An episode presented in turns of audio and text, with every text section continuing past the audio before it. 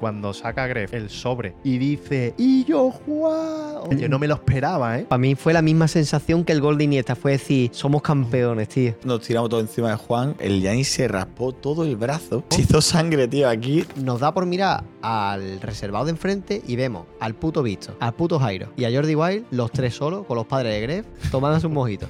Después de llevar 25 minutos comiendo, salta el Rafa y dice, yo estoy al 60% de capacidad. En el instante le empieza a chorrear la nariz sangre, ¿sabes? Yo siempre en mi vida me gusta saber quién soy y sobre todo quién quiero ser para predicar con mis acciones. Tus acciones te definen. Hay muchas veces que uno dice, yo soy de tal manera, pero luego actúas diferente. Lo que ha hecho Nilo Ojeda a mí me parece la mejor acción que yo he visto en mucho tiempo de, de un influencer.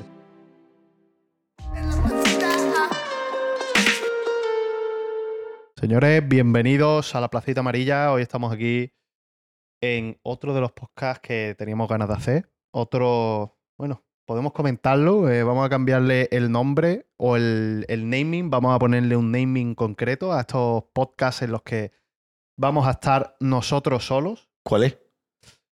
Vamos a hacer un nosotros solos, tío. Ah, ¿no era Nosotros solo nosotros? Ah, es verdad, es verdad. un solo nosotros, tío. Ya hemos empezado Ya está. Nosotros solos. Un solo nosotros, ¿no? Solo nosotros. Nosotros ¿Cómo, solos. no- ¿Cómo es, coño? Solo nosotros. Está por ahí apuntado. Solo nosotros. Un solo nosotros. Sí. Pues ya está, señores. Esto es un solo nosotros. La gente en verdad lo ha pedido, ¿no? Ha dicho que, que le apetece que tengamos, que tengamos esta charlita. que la, la risita del Vito me mata, tío. Es que me Te ha puedes matado. equivocar medio milímetro, ¿sabes? No, no, a y, ver. y- y te vas a encontrar al Visto mirándote así. Me, me ha estás hecho, equivocado, tío, lo sé. no, no, pero me, ha- me ha hecho gracia porque incluso me ha parecido hasta más gracioso llamarlo así. Nosotros Eh, solos. Nosotros solo una pecha reír. Eh, Me, parto la polla, Sí, tío. me la pare- gente que le esté escuchando esto Se está, está descojonando. se está Hombre, el momentito, el momentito de cómo coño es, yo creo que se han reído un poco. Sí, sí. Pues eso, señores, tenemos un solo nosotros aquí y vamos. ¿Qué La risita del visto, tío. Y nada, vamos a estar comentando cositas que tenemos por ahí. Tenemos cosas para comentar. eh, tema de Andorra, cómo hemos vivido el viaje. eh, los Eslan, la gente que nos, nos hemos cruzado por ahí. Gente, bueno, gente que conocéis todos vosotros. Que el trato cercano hacia ellos es súper interesante porque son gente que, que ves detrás de la pantalla y cuando tratas con ellos dices, coño, Son normales. son normales, bueno, eso se sabe, pero yo he notado con muchos que digo, hostia, qué, qué buena gente son. ¿Sabéis Entonces- que, ¿Sabéis que yo he estado viendo streaming eh, estos días de reacción de gente que ha ido a la gala o que ha estado en la fiesta y tal? Ajá.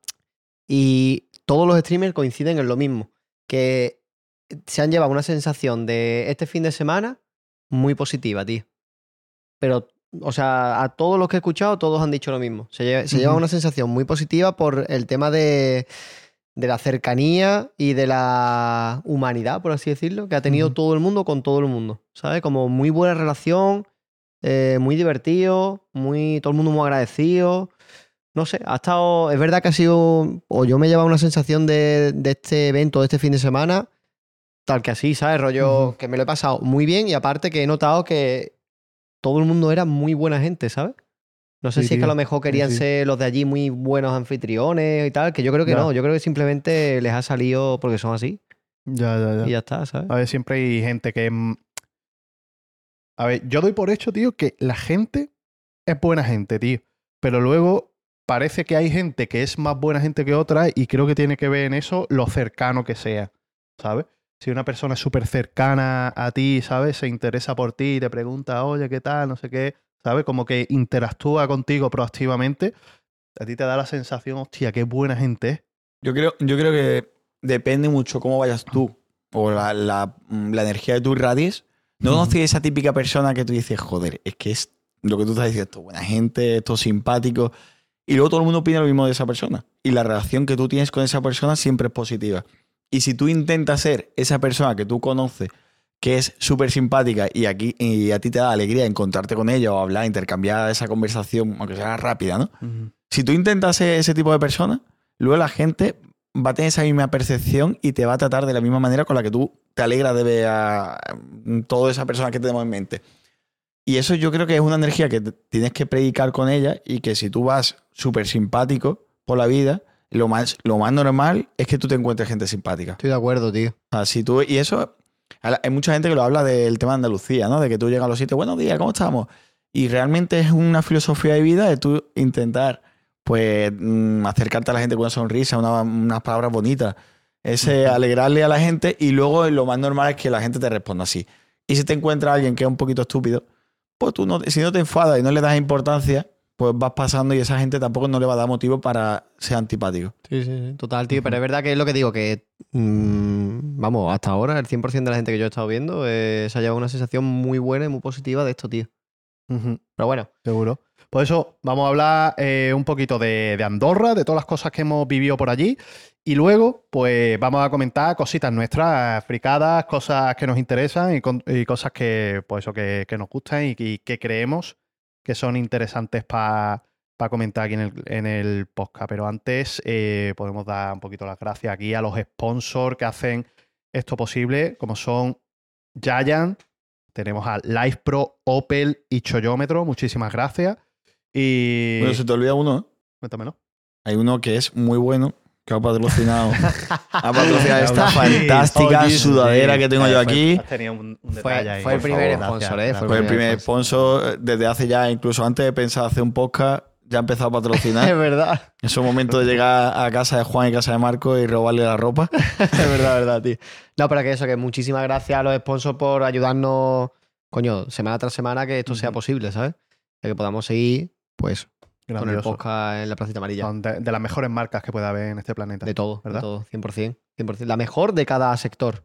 Por cierto, trayendo un, una nueva, un nuevo formato de contenido, una nueva sección, como, como queramos llamarlo, el, el solo nosotros este. Es que te he visto como, como que Con duda, ¿no? Con duda. Sí, el solo nosotros. Eh, a raíz de esto, podemos hilar y podemos meter un pequeño debate, un- una pequeña eh, petición de, eh, de opinión a vosotros, que es que estamos dudando si en el canal nuestro, donde subimos los podcasts, meter pequeños fragmentos de a lo mejor, yo qué sé, 5, 8, 12 minutos de los mismos podcasts en los que hablemos de temas concretos. Entonces queríamos preguntaros si, si realmente a vosotros eso os parece bien, si creéis que, que es mejor dejar los podcasts únicamente o añadido a los podcasts subir esos pequeños fragmentos. Porque yo estaba hablando con David, tío, y lo he hablado con vosotros. Al principio, sobre todo, le dábamos vuelta a esto. Digo, tío, yo, por ejemplo, con el podcast de Jordi Wild, yo no hubiese visto mm, muchos podcasts si no fuese por estos pequeños clips que sube él, porque sus podcasts son a lo mejor tres horas, cuatro horas, son difíciles de ver. Entonces, eso es una pregunta que os lanzamos. ¿Os gustaría que subiésemos pequeños fragmentos que nos resulten interesantes al canal para que os sea más fácil a vosotros de, de subirlo? Claro, porque eso lo teníamos antes. Lo Claro. teníamos antes. De hecho, tenemos. Hay un vídeo que para nosotros es, es mucha visita, que es un corto, que un vídeo tan cortito tenga tanta visita, que era uno de, de Juan hablando de Alex el Capo. Tenía como, no sé si cerca de 100.000 visitas, que era un, para nosotros era una barbaridad que un corto tenga eso. Pero al final lo dejamos de subir por lo que, por lo, que lo dejamos de subir, porque los vídeos eran eh, horror- horroríficos. En cuanto a visitas, tenían 600 visitas, 700 visitas, y digo yo, es que a la gente no le interesa, ¿sabes? Sin embargo, teníamos, teníamos un podcast con 200.000 visitas y los vídeos cortos tenían 800 visitas. Claro. Es que no tenía sentido, ¿sabes? Ya no sé, lo estuvimos debatiendo y ya no sabemos si era a lo mejor porque no estaba bien hecho el corte, porque la miniatura no era llamativa, porque el título no era llamativo. El contenido, a El lo mejor no contenido estaba bien no- planteado. No, no sabemos. Yo creo, tío. que, yo creo que tiene que ver un poco con que era el inicio, ¿sabes? Eh, tampoco estábamos, yo qué sé, fluyendo bien en el podcast. Puede ser. Y cuando no fluyes bien, a lo mejor cuesta coger un tema en concreto que sea interesante. Entonces, eso es algo que os lanzamos. Si creéis que, que esto es algo que os pueda interesar y que estaría guay que subiésemos clip para que os sea más fácil consumir este contenido, dejadlo en los comentarios y os escuchamos. Pues Yo mejor los leo. Es- yo es que los escucho, tío. es que tengo un poquillo de la- la sinestesia. Quizá, quizá, no sé en qué momento, a ver si acordáis, cuando empezamos a poner la medición del vídeo, los- no sé cómo se llaman, Los timestamps. los timestamps, que son los, los saltos de tiempo que, que Sí. hay en el vídeo para saber qué tema se está hablando. Quizá era un punto sustitutivo para De no. Para, no ponerte a ver un vídeo directamente, dices, me cojo, me voy al principal, incluso si me engancha, sigo viéndolo. Claro, tío, es que Jordi Wild, por ejemplo, en, Wild- en The Wild Project no tiene los timestamps puestos. Sin embargo, saca cortos. Ya. Hay que darle una vuelta, ¿sabes? Porque si pones timestamps, los cortos ya no tienen sentido. Tú te vas al vídeo y quieres ver una parte concreta, pones literalmente el cursor encima de la barrita y te aparece tal. Y de Ya. hecho, no hace falta ni poner el cursor, es que te viene en la descripción los capítulos. Ya, pero es que la propia, la propia duración del podcast a veces es una barrera para que la gente haga clic. Ya. ¿sabes? Entonces, si tú no haces clic, tú no llegas a ver los timestamps. Ya, ya, eso, eso es verdad. Yo soy partidario ya, y, y también lo lanzo para que la gente opine, ¿sabes? En base a, esto. Lo, lanzas, tío? Lo lanzo allí a aquella cámara. Ha caído por allí, ¿eh? Yo lanzo también la idea de eh, si a la gente le gustaría ver este tipo de cortos que estuvieran en el propio canal o que fuera en otro canal nuevo. Por ejemplo, la placita amarilla short o clips o cortos o LPA cortos, no sé, ya mm, lo que sea. ¿Por qué? Porque, tío, a mí me da mucho toque que esos vídeos ensucien el feed, tío, del- de la placita amarilla. Yo estoy un poquito con A mí me gusta rollo el- lo que no se vio y el podcast. Yo soy un poco boomer, un poco mucho, y cuando entro en YouTube y no soy capaz de ver rápido dónde está el podcast, me, hago, me agobio. Sí. Es que literalmente veo cortos pequeñitos y digo, tío, ¿dónde está? Si pero que hay, hay es- una sección que pone podcast. De hecho, soy un boomer. Ya. claro, es que mi, mi barrera es mi- mis capacidades. Ya. No Bueno, sé. eso, eso lo veremos. Eh, escucharemos en nuestras voces internas los comentarios de, de esta gente. Y nada, ellos, ¿qué tal? ¿Qué tal ha estado Andorra, tío? ¿Cómo lo has vivido? Bien, A- antes de eso me gustaría pedirle a la gente que si le gusta esto, la Plaza Amarilla, que le dé like, que se suscriban, por favor, que queremos llegar a los 100.000, que cuando lleguemos a los 100.000 la vamos a liar parda. ¿Sí? Hombre, hay que hacer algo especial, Algo especial se puede hacer. hay que hacer algo presencial. Hay que hacer Hay, algo hay presencial. cositas, hay cositas, hay tiene que haber. ¿eh? invitados especiales y tal, o sea que suscribiros porque la vamos a liar. Estaría, coño, va a estar guay, la verdad. Y tenemos una plaquita de plata. Claro, ¿no? ¿Qué vamos a hacer, tío? La placa donde puede quedar bien, Yo la voy a pintar. ¿sí? Sí. De oro, Voy a poner, no sé, Erasmus Family. eh, por ejemplo. Tempo Club. por ejemplo. La pedimos, la pedimos con el nombre Marco Ronaldo Guti. Y yo, por favor, por favor, cuenta eso. Cuenta eso. A ver, eso lo hemos contado ya muchas veces, tío. Cuéntalo, Eh, cuéntalo. A ver, es que el que me hace gracia como lo cuenta es Juan, porque se mea, ¿sabes? Ya, ya. Eh, eso básicamente es que íbamos ahí al cine. El cine lanzó una oferta en la que tú, eh, si ponías tus datos, pues te creaba una tarjeta eh, con la cual tú presentabas esa tarjeta en la taquilla y te hacían 5 euros, 6 euros de descuento. ¿Vale? Pues yo me registré y a mí registrarme me da mucha pereza, entre que me da pereza y no me gusta, ¿sabes? Y que yo pensaba que era algo privado, pues yo empecé a poner, mm, a rellenar datos aleatorios. Me preguntaron el nombre y digo, "Uf, me están preguntando mis nombres, tío. Aquí voy a lanzar yo todos mis datos, toda mi privacidad y puse, en vez de mi nombre real, puse Marco Ronaldo Guti. ¿Sabes? Ya cuando llego a rellenar toda la tarjeta al final y me doy cuenta de que tengo que imprimirla, ¿sabes? Ya con la tarjeta, con la tarjeta hecha, digo, no puede ser, tío. Yo me estaba imaginando yendo para allá, para la taquilla, tío, enseñándole la tarjeta a la mujer, tío. Ah, yo pensaba que cuando fuimos al cine, tú le enseñaste la tarjeta Yo es y que no me acuerdo ya, no me yo acuerdo creo que cómo sí, fue, yo, yo creo que tú le entregaste la. No me acuerdo cómo fue, Que te tío. pusiste nervioso porque dijiste, ¿en serio hay que entregarse las manos? Y claro, ponía No. Marco Ronaldo Guti en la tarjeta, No. ¿sabes? Era lo de Darío. Espectacular. Imagínate, la señora, la señora viendo la tarjeta, ¿sabes? Marco Ronaldo Guti mirándome a la cara pensando, este chaval, esto es un normal, lo voy a dejar pasar por su normal. Oh, Ah. Madre mía, tío. Bueno, Andorra muy bien, ¿eh? Típicos nombres, espérate, típicos nombres random que hay de gente que se Sí, empieza sí. a poner así, que yo no sé qué quieren putearle a su hijo. Y yo como los, como los DNI que hay por ahí, ¿sabes? El hilo este de Twitter Sí, con DNI con nombre aleatorio. ¿Cómo era que se llamaba uno, tío? Eh, que había Bin Laden, Batman no sé qué. ¿Qué más, tío? Hostia, o como el, el, el de. ¿Cómo se llama el que el del registro? Que te pone el nombre al ¿Un niño. registrador? ¿Sí? Registrador de los niños. y yo, el que le pone. El que da El- fe del el nombre. registro civil, ¿no? El registro civil, ¿no? Pero la- ¿no, No tiene sé. un nombre la persona? Bueno, se puede llamar Antonio, Pepe. Antonio, vale, vale. Pues Antonio le puso a, a Antonio, a uno que se hizo muy, muy famoso ese vídeo, eh, Antonio Gilipollas Caraculo. porque le caía mal el padre o algo así y le puso en el DNI Antonio Gilipollas Caracul. Hostia, ¿en serio? ¿Qué hijo de Sí, puta? tío. Está el vídeo en YouTube, ¿eh? Tío, Lo hay un- encontrar. Hay un detalle del tema que ya que saca ese tema, de los registradores, de, de los nombres y todo eso. En Erasmus Family me, me viene mucha gente de Latinoamérica.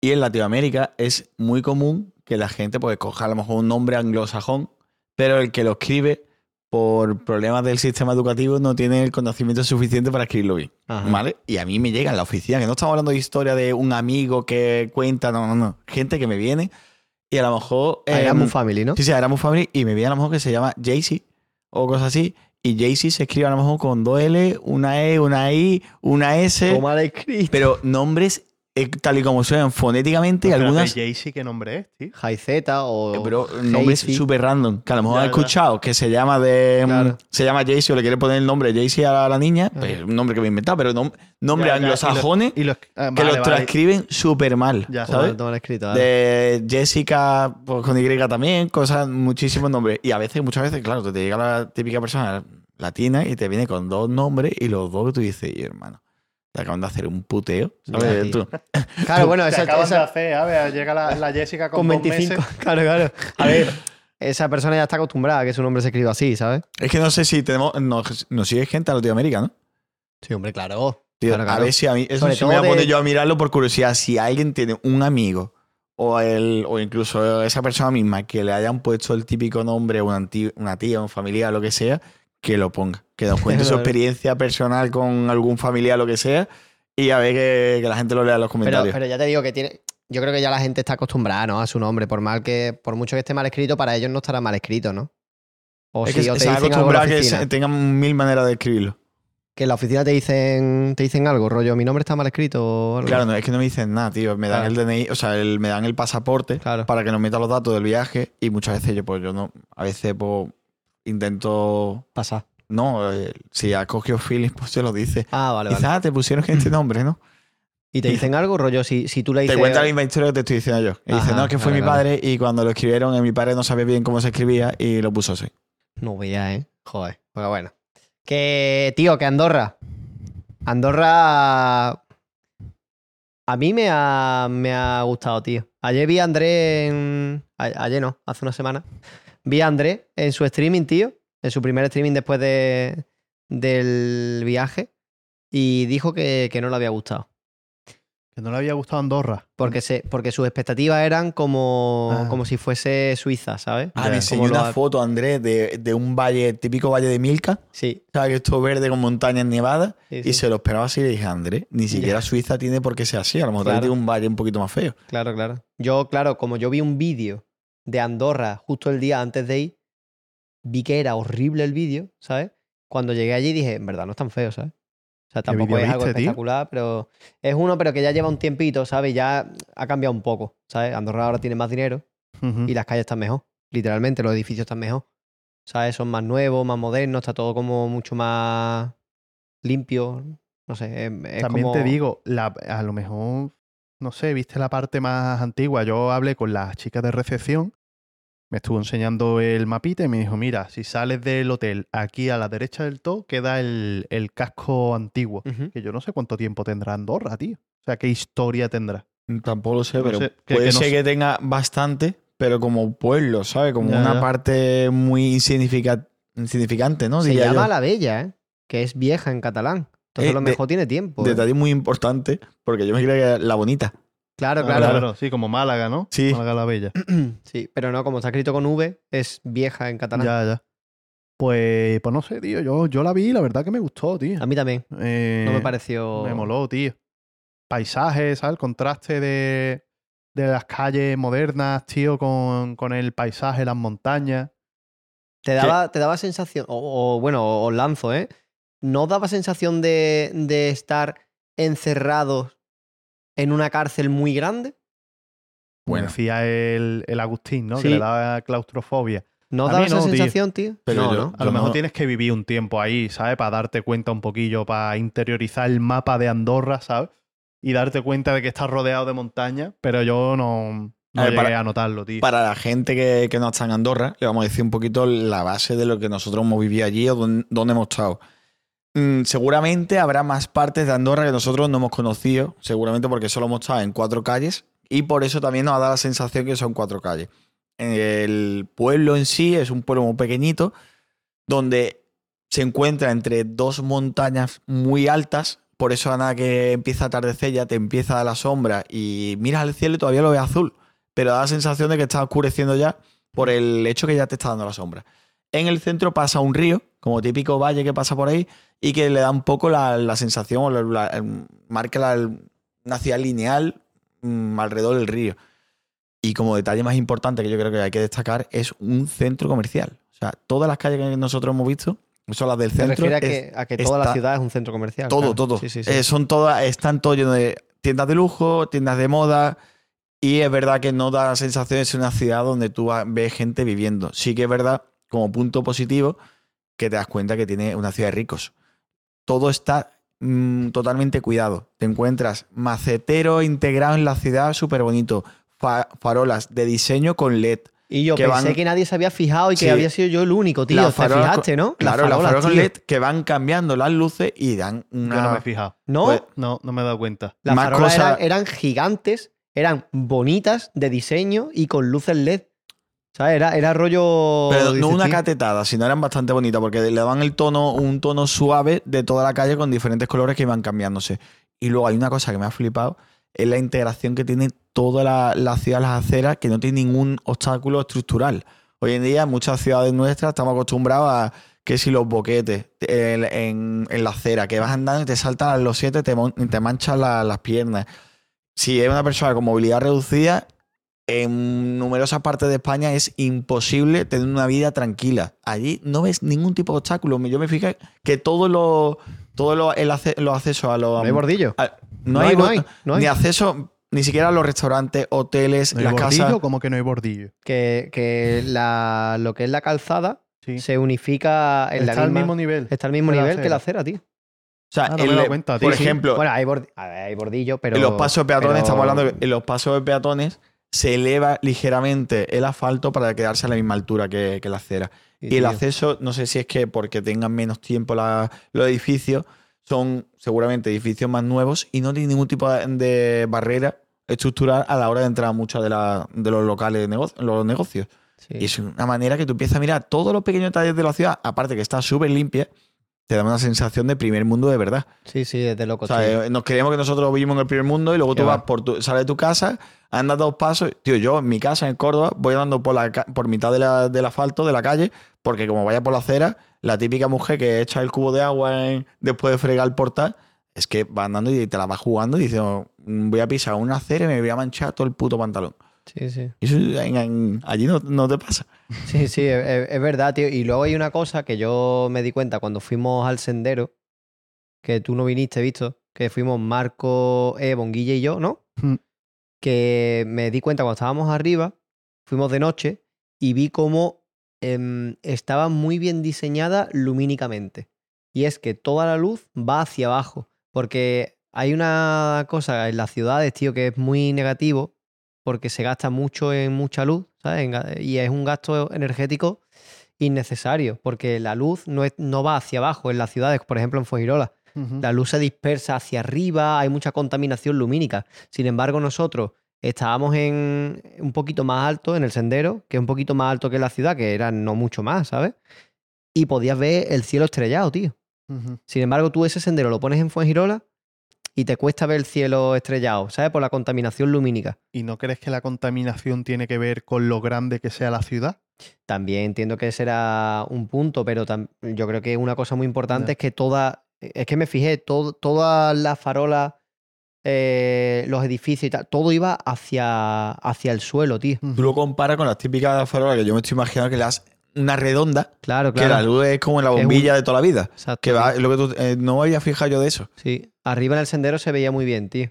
Que ya te digo que la altura del sendero tampoco era demasiado alto. Supongamos un, no sé, un piso número 10 a lo mejor. Tampoco es altísimo. Y mirabas hacia arriba y, coño, lo vimos, ¿sabes? Que era rollo, hostia, qué bonito es el cielo, ¿sabes? Está lleno de estrellas. Y eso a lo mejor aquí, pues no te pasa, ¿sabes? No, no, es que me veía Andorra, vaya. No, pero es ver- es verdad que está muy chulo y ahora mismo tengo una, per- una percepción propia. Sí. Este Eh, no. esto lo hacemos clic y lo, se lo mandamos al gobierno de Andorra y toma. Ya está. Turismo. No, creo, que- creo que Andorra, por lo que ha dicho Gref, no ayuda mucho, ni está por la labor de ayuda. Ya. Hizo de- algún que otro comentario que es lógico, Ya, ya. que no es... eh, Es no muy es- cerrado, ¿no? bueno, se ve que no ha colaborado bastante con el evento y igual tampoco nos va a pagar este clip. No, hombre, no, no, no lo digo por pago, coño, digo Ya, por, hombre, el tema de turismo. Pero si eh, ahora mismo tenemos una percepción de que si viene alguien de Andorra, pues le puede hacer otro, otro tipo de preguntas. Por ejemplo, curiosidad de Andorra. Las multas me dijeron que eran ridículamente baratas. Que por lo visto estaban en la típica tabla de precios de multa, está todavía eh, tipificada en pesetas y se había reconvertido a euros. No se había adaptado. No hay que Hostia, decir que, tío, claro, entonces- inflación ni nada. Claro, eh, me habían dicho, por ejemplo, las típicas multas de velocidad gordas, cuando hay puntos y que pagan 50 euros y ya está. Uy, tío. Que allí, por cierto, un detalle que se ve que hay un dineral en, en Andorra es que todos los coches son de alta gama. O sea, a lo mejor veo un, un Golf, pero no un Golf, un Volkswagen Golf normal. Ves el, el GTI o el R32. Ves el Audi A3 y no el A3 mm, de tieso. Te ves el, mm, el S3, ¿sabes? Sobre todo ves Opel, tío. Sobre todo ves Opel de alta Sí. gama, tío. Eso lo- también me fijé. Sí, sí. Son, son sobre todo los coches que se ven allí, tío. Que son muy Sí. buenos. Pero no, no vi eléctrico y eso es un fallo. Ya, eso No, vi- es un fallo, no es tío. verdad, eh, todos los coches eran típicos de con los tubarros de escape, hacían un ruido que no veas. Sí. Bastante molesto. De Darío y yo queríamos dormir a siesta para luego salir por Y la eso, noche. si hubiera habido más Opel eléctrico, no hubiera pasado, tío. Sí. Grande Opel. Grande Saludos desde aquí a Opel. Grande, grande. Y yo Eh, sí, eh, una cosa, un apunte, eh, es que eh, paseando por las calles de allí, acabas hasta la polla de, De, la los, gente, ¿no? De los cochazos, tío, y del ruido que hacen. O sea, todo el mundo tiene cochazos y todo el mundo tiene un super tubo de escape puesto al coche que va petardeando, Sí, ¿sabes? sí. Y si no es eso, en la moto que hace más ruido todavía. Pero bueno, tío, la vida, ¿no? Sí, sí. La verdad que yo me lleva una grata sa- satisfacción, se diría, sí, ¿no? Sí. De Andorra. A mí me ha gustado mucho. Está y la guapo, experiencia. ah, Es que, claro, también le suman la experiencia que hemos tenido allí. Que allí hemos ido, hostia, mm, yo me he sentido como si fuera un, un señor, un Claro, terrateniente, ¿sabes? Que me tienen sí. puesto ahí todo Claro, nada más llegar bandeja, allí, ¿sabes? Nada más llegar, que llegamos a las. cerca de las 11 eran, ¿no? Por Sí. ahí. O a las 11 por ahí. Sí. Directos para. Fuimos Pa- al hotel y, deja- y dejamos en consigna las maletas. Ah, es verdad. Porque Sí, íbamos sí. a llegar Íbamos muy tarde ya, sí. para cenar. Y fuimos directo para el restaurante de Stick, Smash Hero. Desde aquí un poquito de publi para ese, pa' ese restaurante. Me Se parece que tiene uno en Andorra, uno en Barcelona En y está mirando de poner otro en Málaga. ¿En Sevilla Sí. tiene uno? Sevilla tiene uno. Sí. Pues Smash Hero, que es una hamburguesería de hamburguesas Smash. No voy aquí. Está y, buenísima, ¿eh? tío. Nos, nos acogió allí Stick. Éramos. ¿Cuántos éramos nosotros? ¿12? Trece- 13. 13. Ah, no, 12 porque Masi no estaba todavía, es verdad, Más es si no verdad. estaba. Sí, pues llegamos allí, Stick nos puso de todo por delante, nos invitó las hamburguesas buenísimas. Y, y luego llegaron eh, Joseba y, y Jordi, Jordi. Wild. Y Estuvimos ahí, estuvimos teniendo una charlita. Está guay, estuvo guay, tío. El puto Jordi, ¿sabes? Que hablas con él y parece que, que te está haciendo un, Un podcast. un Lo dijo el podcast. Rafa, tío. Dice, y yo, el Jordi parece que vive en un podcast, ¿sabes? Tío, eso es lo que iba a comentar yo, tío. O sea, el tema de. Yo flipé el hecho de que estamos con Jordi, tío, y es una persona que ha interiorizado su trabajo de tal manera que estaba haciendo un podcast a todo el mundo. O sea, alguien contaba algo y él no paraba de, de coger y decía, ah, sí, qué interesante. Y te hacía una pregunta al respecto. Hablaba de, no sé, tú le decías, tío, es que mi abuela no sé cuánto. Y dices, sí, tu abuela, ¿y cuántos años tiene tu abuela? ¿Sabes? Y tenía esa manera de, mm, yo qué sé, predicar su trabajo en su vida cotidiana. Yo quería hacer una pregunta a vosotros, que ya llevamos un tiempo con el podcast. ¿Vosotros habéis, notado que os esté pasando lo mismo que le pasa ya a Jordi igual, que no sé si lo sabe, pero le está, pasando a vosotros? ¿Pasa de que de vez en cuando estáis diciendo, hermano, eh, le estoy haciendo un podcast al del taxi, ¿sabes? Yo hace, hace poco, relativamente poco, tuve que coger un taxi y, tío, empecé a hacerle tantas preguntas al del taxi y conectando tanto con él que me llegó a mi casa y me tuve que esperar cinco minutos a que él terminase su historia porque era, me estaba hablando de- del taxímetro y explicándome cómo funciona un taxímetro. Que si la ITV, que si no, no sé qué, no sé cuánto. ¿Vosotros habéis notado que os pasa igual? Yo creo, tío, que parte de que tú te comuniques de esa manera que comunicar no es solo hablar, comunicar al final es saber escuchar también. Entonces, parte de que tú te comuniques de esa manera, creo que no viene de tu condición de podcaster o tu profesión, sino que viene de ti, ¿sabes? De, de ti como sea. A lo mejor el tú tener un podcast mm, hace que, que esa faceta crezca un poco, se desarrolle, ¿sabes? Pero no sé, yo considero que a mí me ha pasado, ¿sabes? Me ha pasado. No me pasa, obviamente, con todo el mundo, pero yo, habiendo trabajado mucho tiempo en una barbería, he tenido mucho trato con mucha gente que no conozco, pero aún así, si he considerado que la persona que tengo delante eh, tiene algo que contar, yo me intereso y le hago preguntas profundas, ¿sabes? O preguntas que, pues yo qué sé, ¿sabes? Acerca de, mm, no sé, no, no le voy a preguntar a ti, o, eh, ¿ayer qué hiciste? Claro. A lo mejor le pregunto, ¿y tú qué piensas de esto? ¿O tú qué sientes acerca de esto? ¿Sabes? Yo considero que muchas veces a mí me ha, me ha gustado profundizar en las conversaciones, ¿sabes? No tener esa conversación banal. Pero es verdad que cuando tú tienes un podcast y aprendes a, a hablar con una persona, a preguntarle, a intentar sacar temas de conversación que sean más interesantes, pues al final inevitablemente aprendes, ¿no? Sí. Y no sé, yo creo que en parte también hago esas preguntas. Pero este, es verdad que estábamos hablando con el puto Jordi Wild, ¿sabes? Flipante. ¿A ti te ha pasado eso, Darío? Yo creo que estoy un poco como en Marco, tío, como... Creo que eso viene dado por la persona, pero es verdad que, tío, el, el hecho de tener podcast creo que está haciéndome mejorar eh, a nivel comunicativo. Eh, sobre todo en, en escuchar a ti. Pues yo he sido siempre una persona que no ha dejado hablar, que ha interrumpido mucho, Ujú. Y sobre todo a raíz de esta segunda temporada, que lo tenemos ahí, bueno, Lo lo, hemos quitado, lo hemos borrado. quitado, que lo teníamos ahí de rollo, no interrumpirnos, No ¿sabes? interrumpirnos. Y Que escuchar... por cierto, Y escuchar eh, asertivamente, rollo. Creo, creo de verdad que, que lo estoy poniendo un poco en práctica y me está molando. Pero claro, insisto, lo mismo que dice Marco. Estamos hablando del puto el- Jordi el Wild. putísimo Jordi es Wild. el puto tío. amo y señor de la comunicación, sí, que ¿sabes? Tiene una super verga, tío. Eso lo estuvimos, lo estuvimos hablando, ¿no? De el vídeo y yo. Los que estéis escuchando esto, mm, a lo mejor habéis visto el meme que yo en su momento también pensé que era coña, pero que no lo, en verdad no lo sé. No sé si, si es verdad o no. Pero este típico vídeo de Jordi Wild que se le ve sentado en el escritorio mirando a la cámara que tiene enfrente y de repente se levanta, está en calzoncillo, se baja los calzoncillos y se, les, y se saca la polla. Ya, ya. Y que además está, rollo está pixelado. Hay Ahí gente, está, que está piselado. hay gente que dice que es verdad. Yo no sé si es verdad. Yo creo que no. Yo no se lo pregunte. Pero vaya, que si es verdad, va bien armado el colega, ¿eh? Lleva una Kalashnikov ahí. Oh, yo, yo la verdad que creo que estará, no sé qué será fake, pero vaya, podríamos preguntarle. Sí, le podríamos preguntar. ¿Por qué decimos esto? A Por- ver, Por cierto, es que antes de eso me estoy acordando de una cosa, del, haciéndole podcast a la gente, el volviendo del, de, de la fiesta, del, que ya hablaremos después del fiestón que nos metimos allí, acabé a las siete y media con el Janis de- mm, desayunando, fatal, un poquito regulero, y tío, me puse a hablar con el camarero, no se acordáis, al día siguiente que nos fuimos a comer con Nilo Ojeda y todas las cosas, sí. y tenemos el camarero que era el mismo que trabajaba en el hotel, que no, no sé si te acuerdas, tú estabas sentado al, mí- al lado mía, que no paraba de hablarme, hablar conmigo. El, el portugués. No me acuerdo. Bueno, pues Siri ahí, ¿sabes?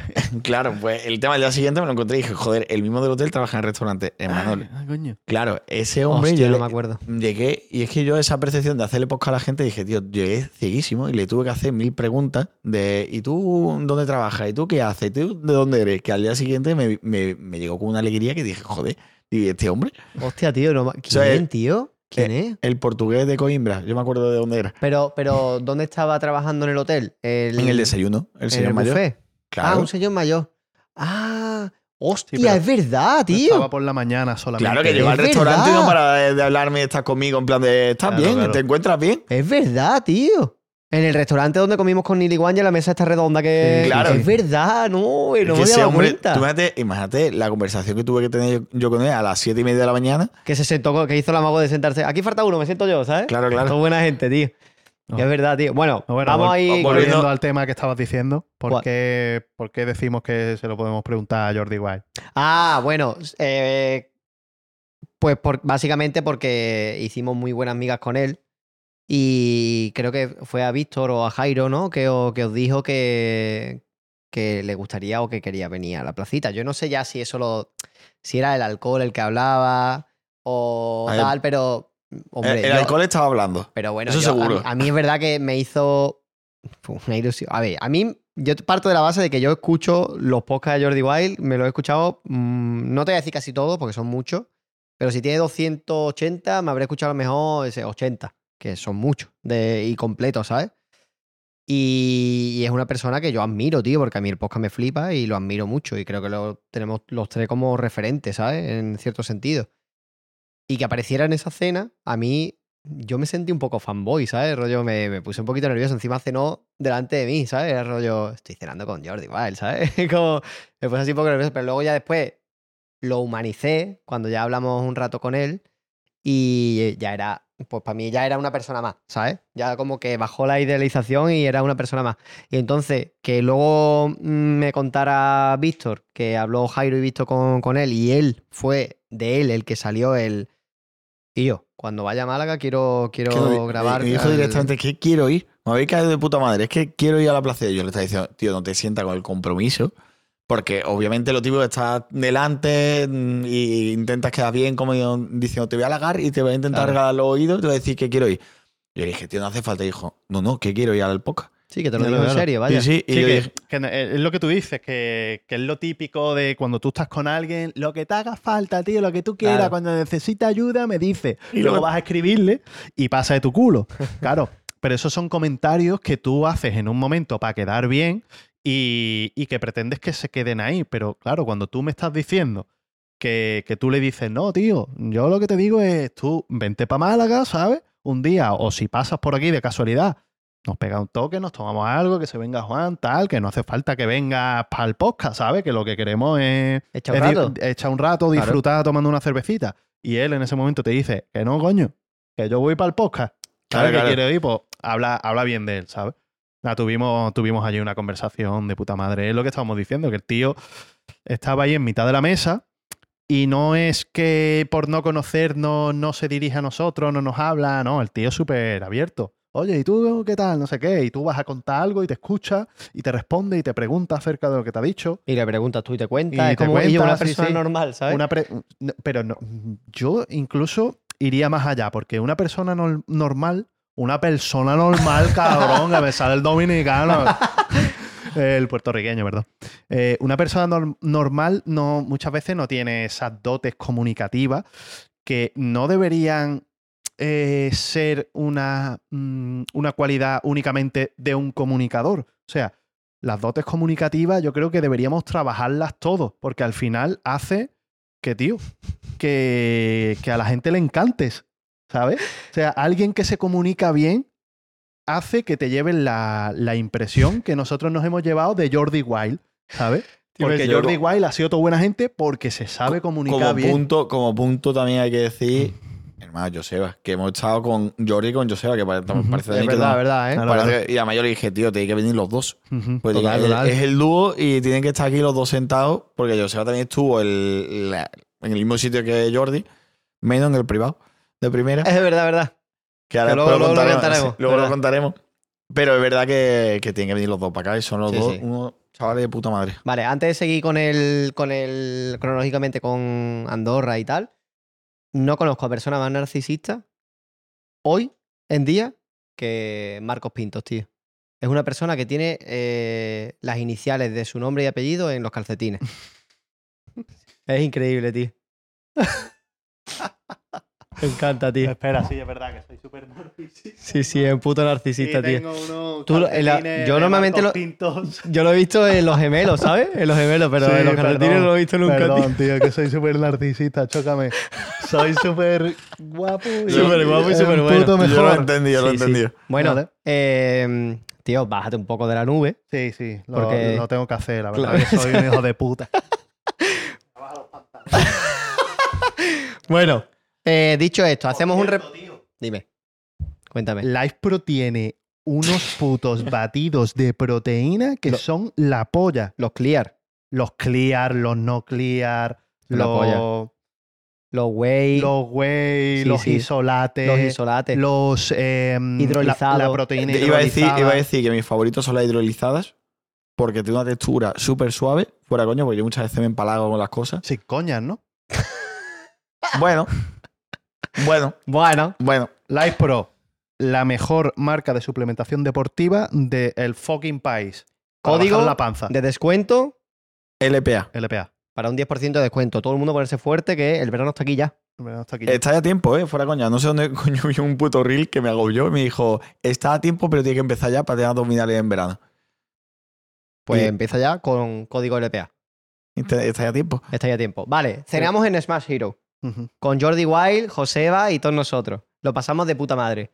Terminamos de cenar. Eh, nos vamos a tomar algo. Que en principio va a ser una cervecita. Nadie en Andorra, un jueves a las doce y media de la noche, una, más bien. Nadie es nadie. O sea, las calles vacías, desérticas. A mí me chocó, ¿eh? Pero bueno. Llegamos al pub este, que por cierto tampoco hay nada de salir.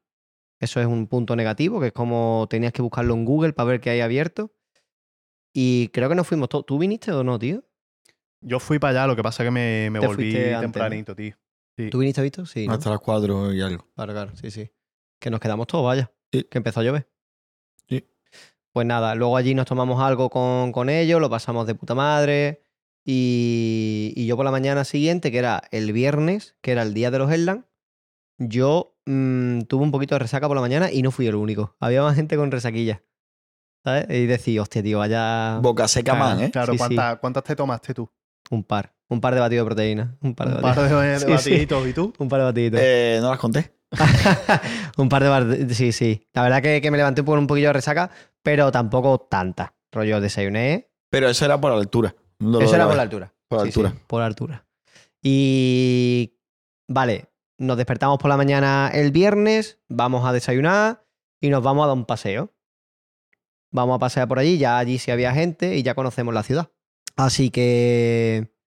Guay. Luego fuimos a comer, que por cierto, a mí el sitio no me flipó, tío. A la gente le gustó mucho, a mí no, tío. Me, A mí- me gustó, a- tío. A ver, a mí me gustó. Y yo, ¿me vas a decir que no te gustó el puto pan con queso? Sí, eso sí. Uf, Eso era la madre polla. mía. ¿Cómo Eso se llamaba, estaba tío? increíble, Fondue. tío. La fondue de, de queso. Fondue de... em, Fondue. Fondue. Venga, Decirlo, decirlo como te Fondue. ¡Ah! Los calzones no me gustaron.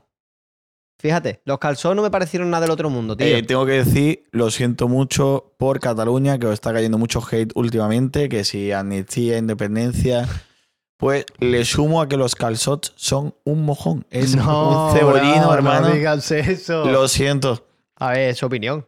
A ver, opinión. Ah, Para mí no no es sé. que sea un mojón, pero no me, no me pareció tampoco. Y yo sí, lo ahora, mejor mismo, de. ahora mismo están todos los catalanes. El, el puto andaluz este, ¿eh? diciendo que los calzots. Y yo no, pero. a ver, no, no, no hemos comido un calzote en Cataluña. Hemos comido en En Andorra. Claro, Como Si te vas a Portugal. A comerte una paella. A comerte una paella. Claro, Ah, claro. bro. Eso es verdad. A ver si habla catalán en Andorra. Ya, pero eso Pueden hacer que ver. caso. Nah, No tiene hay que que comerlo en Cataluña. Claro. Sí, sí, sí, total. Yo, yo el, el que me comía allí en ese sitio, también te digo, la carne que me comía allí no me flipó tampoco, estaba chiclosa. Y nos costó 40 pavos cada uno la, la- comida, mí- ¿sabes? ¿A ti cómo, cómo te gusta la carne, tío? Al punto. Al punto. Sí. Claro, yo es que me la pedí. Me la pedí que, que mugiese, ¿sabes? Entonces no, no le di margen a que, a que estuviese chiclosa. Hashtag ¿sabes? veganismo.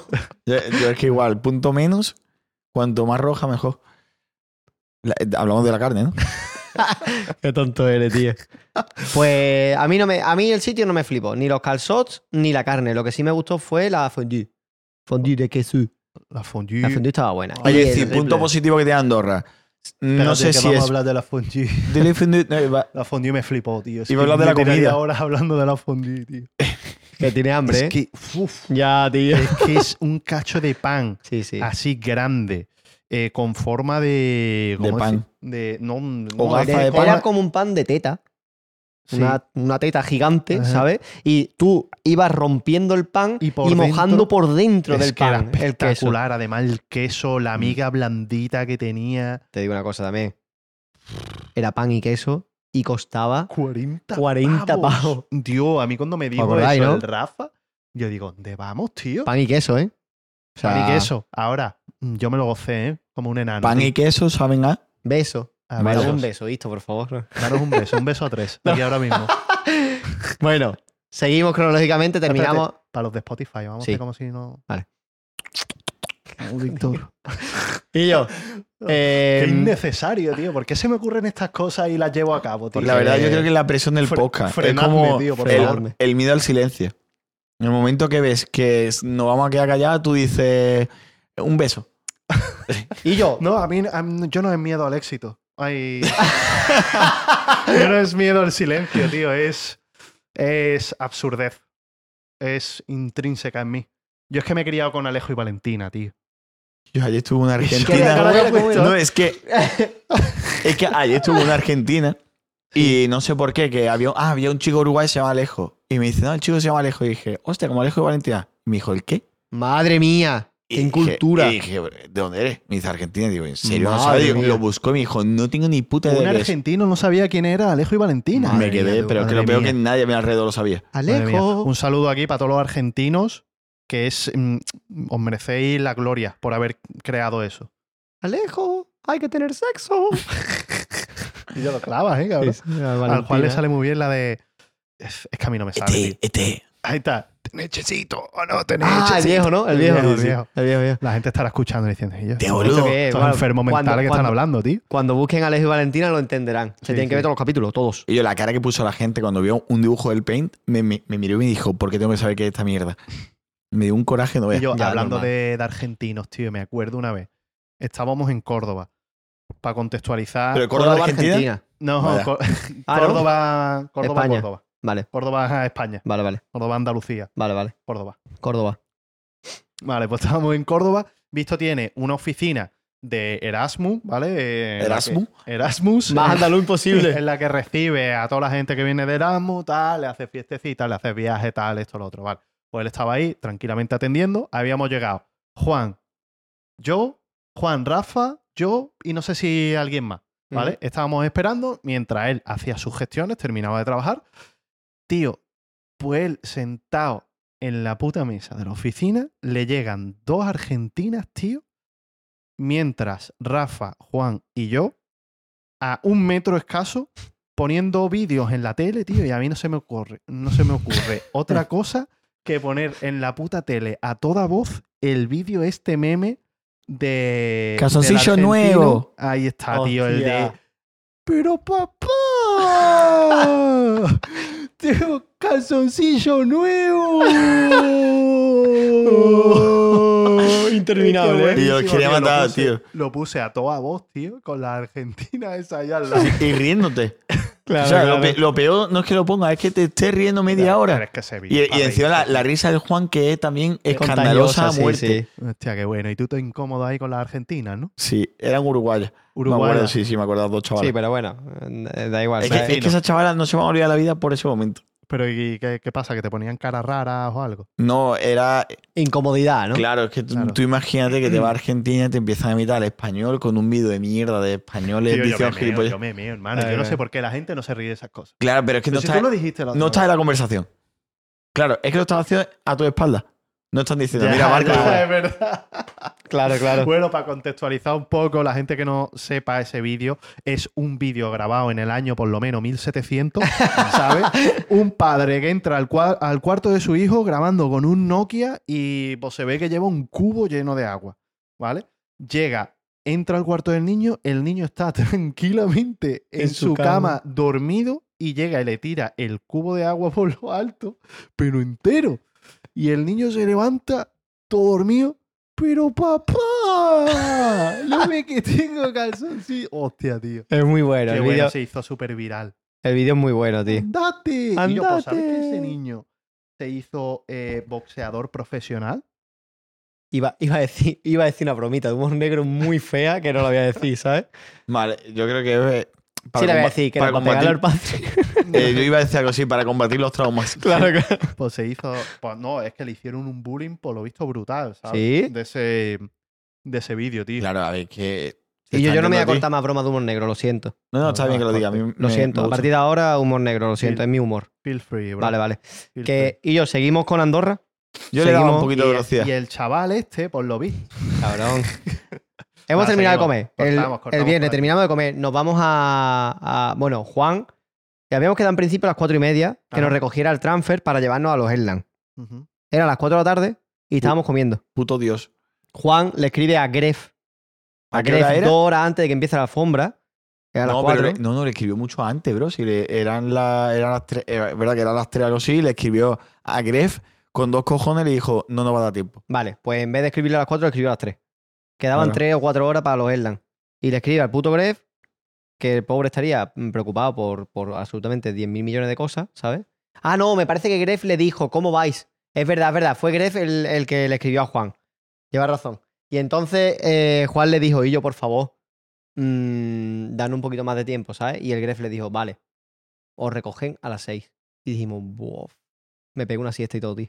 De hecho, es que literalmente retrasamos el transfer para Por dormir. dormir. O sea, es el meme andaluz. Andaluces 100%. Triunfamos en como los plan de-. Pero claro, es que Real hasta la vosotros estabais cansados porque salisteis la noche anterior Mm. Ya. y bebisteis un poquillo. Así que nada, eh, llegamos al hotel, que por cierto, en el hotel eh, yo creo que hacía más calor que en Marruecos. Y yo, horrible, tía.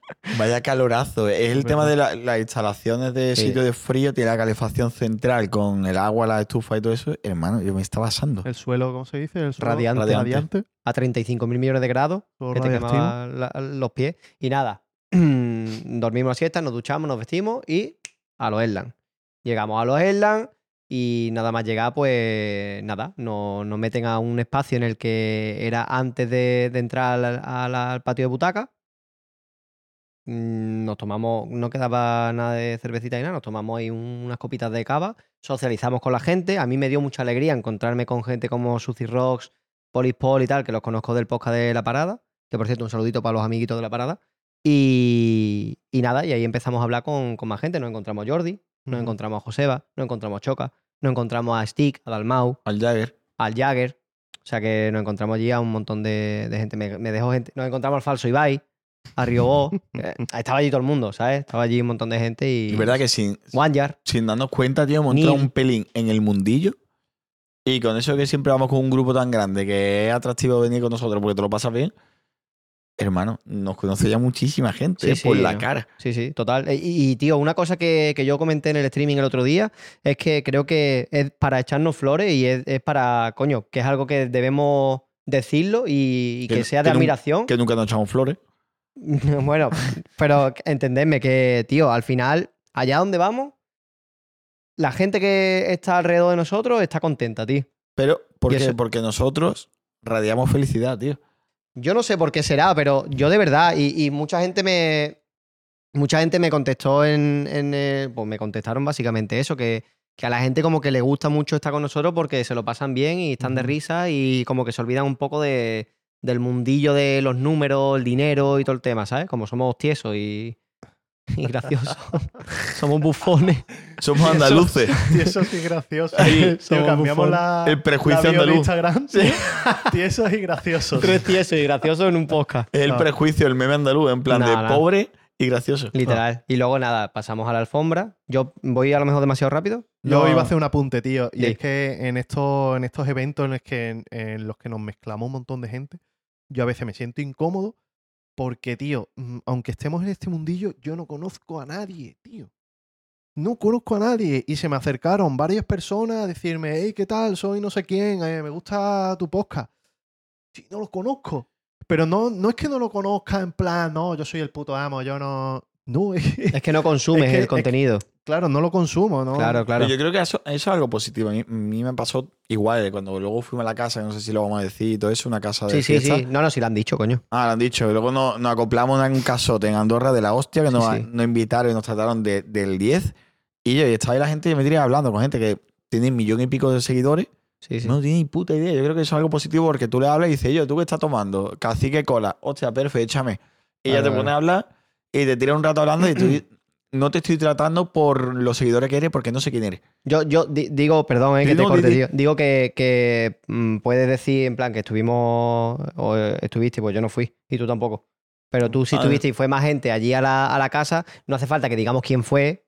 Me refiero, no hace falta decir que creadores estaban allí en esa casa, que reservé un poquito esa privacidad. Bueno, pero pero- que sí, que hubo posfiesta y que, coño, el, el Millor dijo en su directo ayer, hace una semana, que la posfiesta fue en su de esto y el Ricoy también lo ha dicho, o sea que no hay problema en decirlo. Lo que no vamos a decir quién estuvo allí, ¿sabes? Rollo, Eso da igual, pero vamos que sí, No, que... A ver, Pedro Sánchez se sabía, ¿no? Sí, sí. Que, que eso, que Pedro básicamente... Sánchez iba pasadísimo. Sí, sí. no, mierda.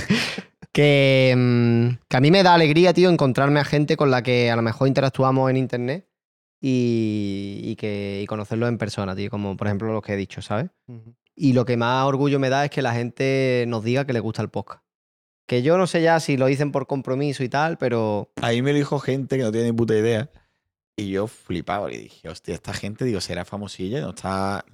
yo no me considero una persona famosa, es verdad que de vez en cuando, por, por ser amigo de Juan, pues la gente me saluda por la calle. Pero yo flipo cuando fui allí y me dijeron, oye, qué guapo el podcast de Placita Amarilla.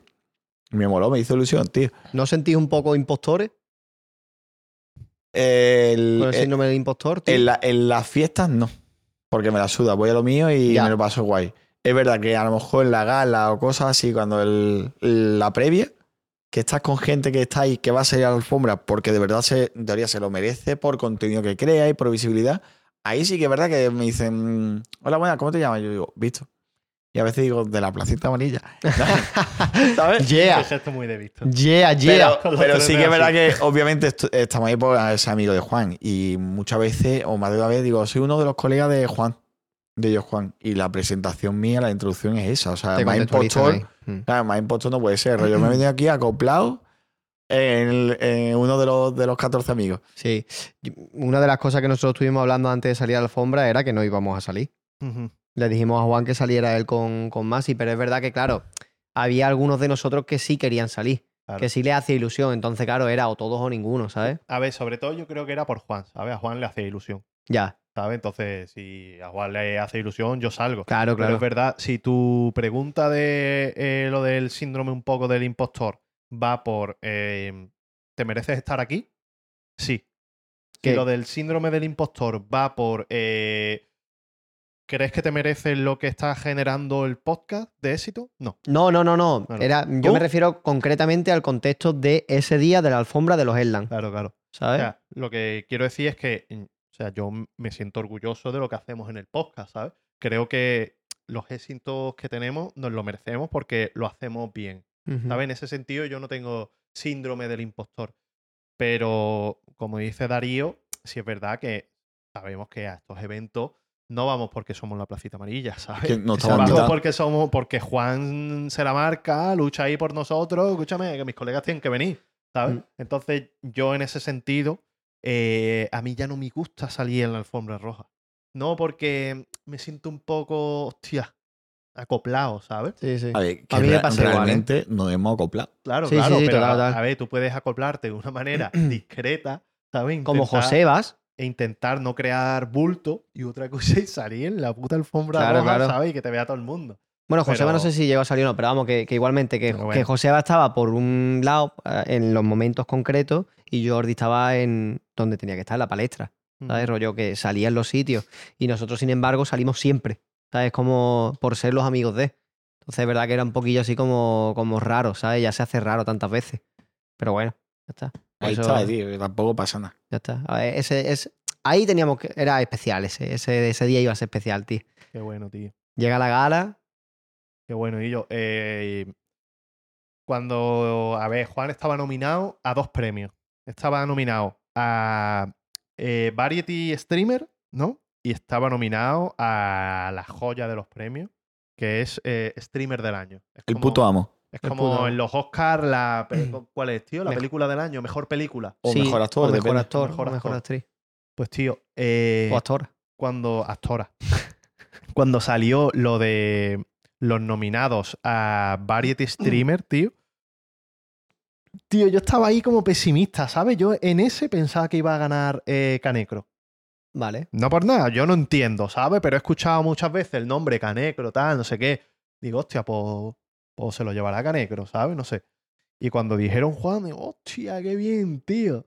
Sale el tío ahí, da su discursito. Digo, bueno, ojalá se lleve el gordo, tío. Y cuando llega el de streamer del año, nosotros lo hemos comentado aquí. Digo, tío, para nosotros se lo tiene que llevar Juan. Ya no subjetivamente porque seamos sus colegas, ya porque objetivamente yo creo, igual que vosotros, que Juan es un puto pedazo de streamer y las aptitudes y y todas las, las skills de, de streamer, para mí es el que, el que más tiene, ¿sabes? Que- y el que mejor lo hace.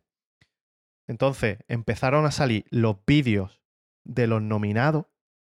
Salió Juan, hostia, qué guapo, tal, todo esto que hace, los vídeos que salieron, la gente, el público partiéndose el culo con sus gilipolleces. Y luego de ese salió el de Ibai, tío. Y cuando salió el de Ibai, tío, a mí me dio una mala espina. Eh, porque, claro, de Ibai ponían que si el vídeo de la velada, que si organizando este macro evento, que si cosas que a simple vista, mm, coño, parecen logros gigantescos, tío. Entonces a mí me estaba dando la mala espina de, hostia, tío, se lo va a llevar Ibai. Y cuando saca Gref el sobre, hace esa pequeña pausa dramática y dice, y yo. El bote, yo el bote que pegué, tío. No, vea, yo no me lo esperaba, ¿eh? Para mí En ese fue no me lo esperaba. el gol de Iniesta, tío. De verdad, ¿eh? De verdad. Para mí fue la misma sensación que el gol de Iniesta. Fue decir, somos campeones, tío. ¿Sabes? Eh, ha ganado el mejor, tío. Nos tiramos todo encima de Juan y, el Yanni, tío. El Yanni se raspó todo el brazo. No, ¿Sí? ¿no visteis la herida del Yanni? No. Se hizo sangre, tío. Aquí, de la que liamos tirando todo encima, se, se rajó todo el brazo, tío. Hostia, no me di cuenta. No me di cuenta, no me di cuenta. Pero sí, Muy sí, guapo, fue- momentazo, la verdad, porque era como diciendo, Buah, a tomar por culo todo. Por fin la has ganado, te lo merece. mm, Para nosotros es el número uno, obviamente, pero es que ahora lo eres para todo el mundo. No hace falta que nadie te diga nada. Tú tienes un puto premio y que la chupe el resto. O sea, es. Una frase que ya todo el mundo la ha escuchado y tal, que le dijo a Arturo Val, que estaba allí con los niños en el tema de la alfombra y tal, y habló con Juan, y le dijo algo así como, los premios no importan absolutamente nada hasta que lo ganas. Y es una gran verdad, tío. Los premios son un mojón siempre que los pierdes. Pero cuando lo ganas, es el mejor premio del mundo, tío. Y es verdad, ¿eh? Es un reconocimiento, es que realmente la verdad es un rigor que te está dando a tu, a tu carrera que lo estás haciendo bien. Es un, es un check. Es como cuando guardas la partida y tú dices, yo ya he guardado y ya esto no me lo quita nadie. ¿Sabes? sí, tú sí. puedes ir avanzando en una partida de un videojuego que como no guardes la partida y pierdas, empieza de cero. Y ahí se queda, no hay un reconocimiento. Pero tú guardas la partida y tú dices, tío, yo ya he ganado. Yo ya sigo aquí y por mucho que me caiga, eh, si miramos la vista atrás, yo empiezo desde aquí arriba, no empiezo desde aquí abajo.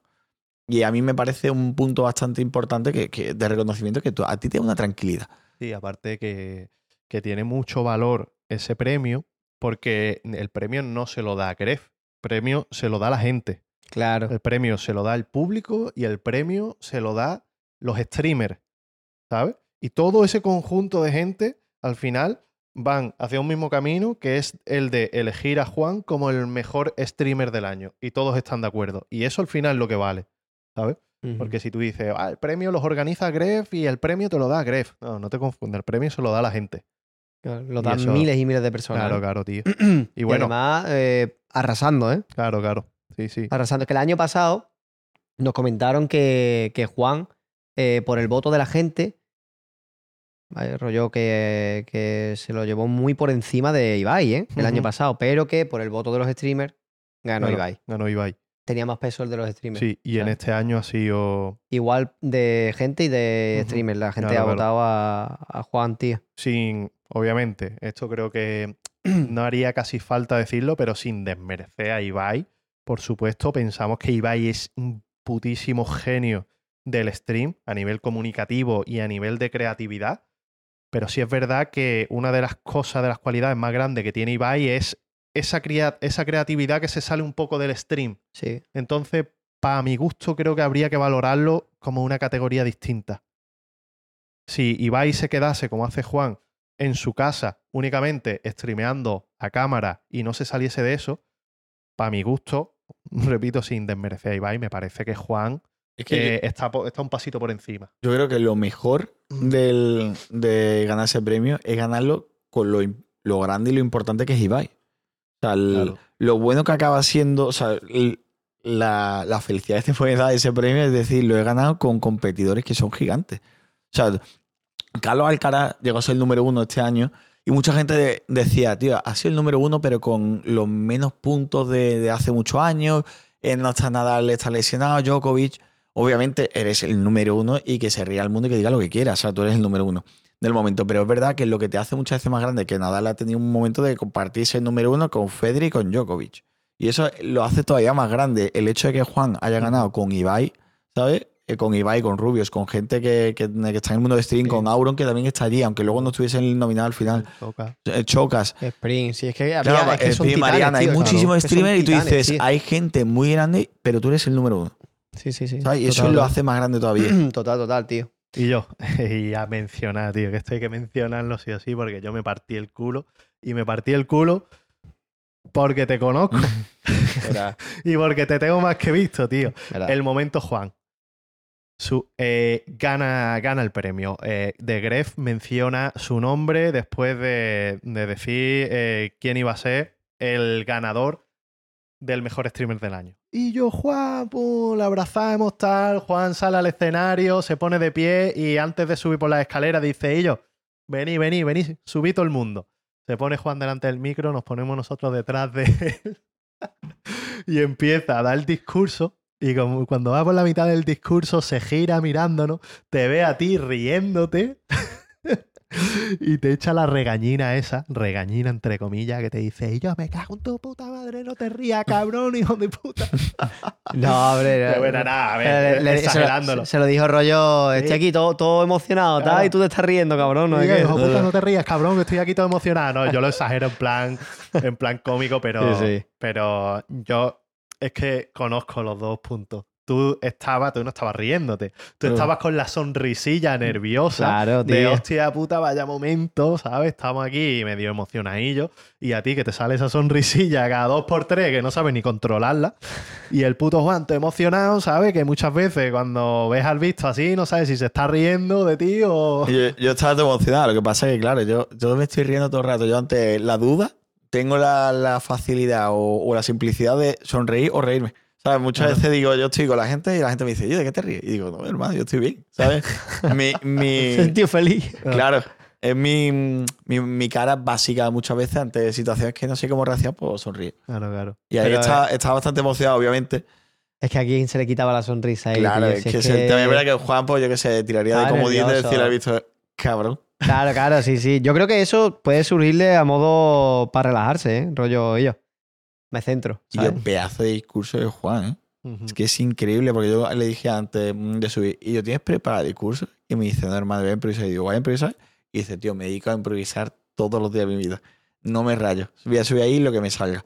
Ujú. Hizo un discurso, tío, con las frases todo bien medidas. Y luego le pregunté, dije, ¿esa frase tú la tenías escogida para decirla? Me dice, no, me salió sola. La de me, me alza. ¿Cómo era, tío? Me, me sujetas, me sujetas y me alzas, me alzas Eso. cuando lo necesito y me sujetas cuando Me hace falta. me hace falta. Sí, ¿Te sí. cuenta, no? Muy bonita, Te tío. iba a decir algo y ha subido la voz. Hostia. Me lo voy a, me lo voy a tatuar. Me voy a tatuar. Bueno. Por cierto, en lo que no se vio de este, de este vídeo, veréis una cosa que en la posgala, antes de irnos a la fiesta, pasó o un tema del que hablaban Evon, Andrés y Mr. Jagger. Que mucha gente, en una foto que subió yo a Twitter con de Guille con el premio de mejor streamer del año, que puse cuando Guille haga un stream, ¿sabes? Hostia, yo le hice una foto Sale- a Mr. Jagger. Sale detrás, sale detrás eh, Jagger hablando con, con Evo y mucha gente. ¿Y yo de qué estás hablando? ¿De qué? ¿Cuánto? ¿Pagaría por ver ese...? Un buen tweet ese, ¿eh? Y ha, yo- nada, ha vuelto Leston. Ha vuelto, ha vuelto Leston. Por cierto. Darío, vamos a subirlo y lo vamos a poner con una foto que le hice a Mr. Jagger con Evon y con quién estaba más. Yo lo vi con Evo y con Andrés, pero no sé si en esa foto estaba... Puede ser, puede ser.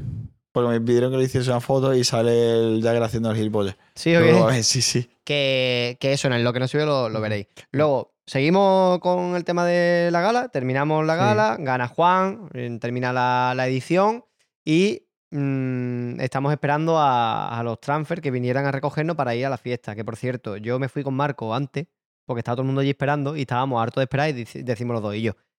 Donde vamos a ir está literalmente a 7 minutos andando o 15 minutos andando. Vamos, que no nos va a parar ni Dios. No hace frío, vamos bien, No, frío se hacía, cabrón. pero es Si yo te es estaba verdad, es verdad. diciendo de ir andando para entrar en Es verdad, es verdad, para trancarlo, es verdad, yo estaba razón. congelado. Es verdad. Pero bueno, que igualmente dijimos, y yo, vamos, vamos ya, y llegamos antes, y ya, pues allí estamos tranquilos. Fue, no, claro, llevábamos allí un rato esperando una van, o sea, una- un transfer. No llegaban, no llegaban, no llegaban. Salimos por la puerta y literalmente una persona de la organización nos, nos ve eh, delante de una van y nos dice, pasad, que os llevamos. ¿Vosotros no subisteis a la ambulancia? No. No, no. Nosotros nos fuimos antes, ¿no te acuerdas? fuimos Yo estuve antes. diciendo, y yo nos vamos andando. ¿Quién se Yo me viene? enteré de nada, tío. Yo estaba en mi pompa. Y lo que dije por- dos veces. Imagínate, imagínate que os llevan Sí. la ambulancia, tío. Y yo es que no sé quién fue el mongolo, que hay que decirlo, que dijo, échale una foto, porque ahí se truncó todo. Hay que decir una cosa. Estamos esperando los transfers, todo el mundo sabía de los Elan y nosotros estamos empanadísimos, quedamos los últimos. Nosotros, estaba Jordi, estaba Joseba, estaba Stick, Dalmau y todo. Ustedes. Dalmau y todo, ¿vale? Menos otros dos. Claro, y y dijimos, hermano, ¿y si le decimos a alguien que nos lleve? Y había justo una ambulancia al lado. Y estaba lo de la ambulancia, estaba escuchando. Y le dijimos de coña, fue, fue Jordi, fui yo, fui, estábamos, con- estábamos ahí, le dije, y yo, si le decimos que nos lleve. Y la típica tontería dijimos, ¿cuánto, ¿por cuánto nos lleváis? Digo de, no, si queréis os llevamos. Dijimos, ¿en serio? Dijo, sí, sí, la ambulancia va- cabéis todo. Y nos fue, en dos segundos le dijimos, y yo, abre que entramos. Claro, de primera rollo, bueno, que entramos nosotros, pero ya no íbamos a dejar al resto atrás. Total que le dijimos a todo el mundo, entrad, entrad. Parecía un poco surrealista que nos iban a llevar al casino en una ambulancia, pues 15 personas o algo así metía. Era muy gracioso. Y en un momento alguien dijo, ven una foto. Y la echaron desde fuera. Y ya se rayó la gente porque dijo, no echéis una foto que una herramienta de trabajo, no sé qué, no sé cuánto. Alguien se amargó por un Pues puto yo he visto amargado. esa foto. Eh, Yo creo que la ha subido alguien. Sí, la habrán subido después, tío, Sí, seguro. sí. La subió Juan, me parece, ¿no? ¿Sí? Me, me ha sonado de verla en. O Juan o Dalmau. un- A mí me suena Dalmau o Stick o Juan, uno de los tres. Hostia, es verdad. Dalmau. Dalmau, Dalmau ha sido, subió, ¿no? Es verdad. Sí, he sí. visto Sí. un carrusel en una Sí, sí. publicación. Fue una cagada, tío. El hecho de subir, porque claro, eso lo- eh, hubiese sido lo rápido. Subirnos, cerrar puerta, que nadie se entere y salir de ahí. Pero claro, se enteró la organización Tío, echaron. y dijeron, hombre, ¿cómo vais a hacer eso? Es que no tenéis vergüenza, visto, tío. Claro. Y lo que provocaron es que en un. Luego más. Ah, no, eso no, eso era para. ¿Dónde íbamos a ir? Al la casino. fiesta, ¿no? a la fiesta. Claro, sí, sí. Sí. Fuimos en furgoneta. a casino que era la fiesta allí y nada, bueno, Marco y yo llegamos antes, llegamos y nos llevamos una decepción enorme, infinita, porque estábamos enmayados. Esma- ¿Esmayados o? Enmayado. Enmayado. Enmayados. parte- Desmayados. De hambre, Está. vale. Eh, llegamos y estábamos enmayados y teníamos un montón de... Perdón, perdón. ¿Así mejor? Vale.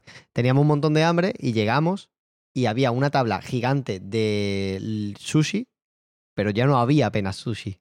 Uy, Y yo además- comí sushi, ¿eh? Como un, De, como claro, un ganso engullendo, tío. bueno, de lo poco que quedaba. Como Pero un ganso. había, un- había una persona allí que nos dijo, esto es lo que hay de comida y no van a traer más. Yo me rayé, era una persona claro. random, un, un streamer o lo que sea. Y yo me rayé y digo, pero si a mí acaba de decirme Sticky Dalmau que va a venir las hamburguesas Smash Hero, que van a traer cosas de Japomex. Digo, Yo en el momento que me dijo eso la Mm. camarera, pensé, hostia, tan tarde hemos llegado, tío, ya se lo han comido todo. y no había nadie. No había casi nadie. Total, que, que estábamos ahí decepcionados y yo lo primero que se me ocurre es, tengo hambre, no hay comida, ¿qué hago? Voy a por un mojito. y ya empezamos con los mojitos hasta que al final ya sí llegó todo el mundo y empiezan a entrar, empieza a entrar la comida, que madre mía, otra vez la hamburguesa, qué buena estaba, tío.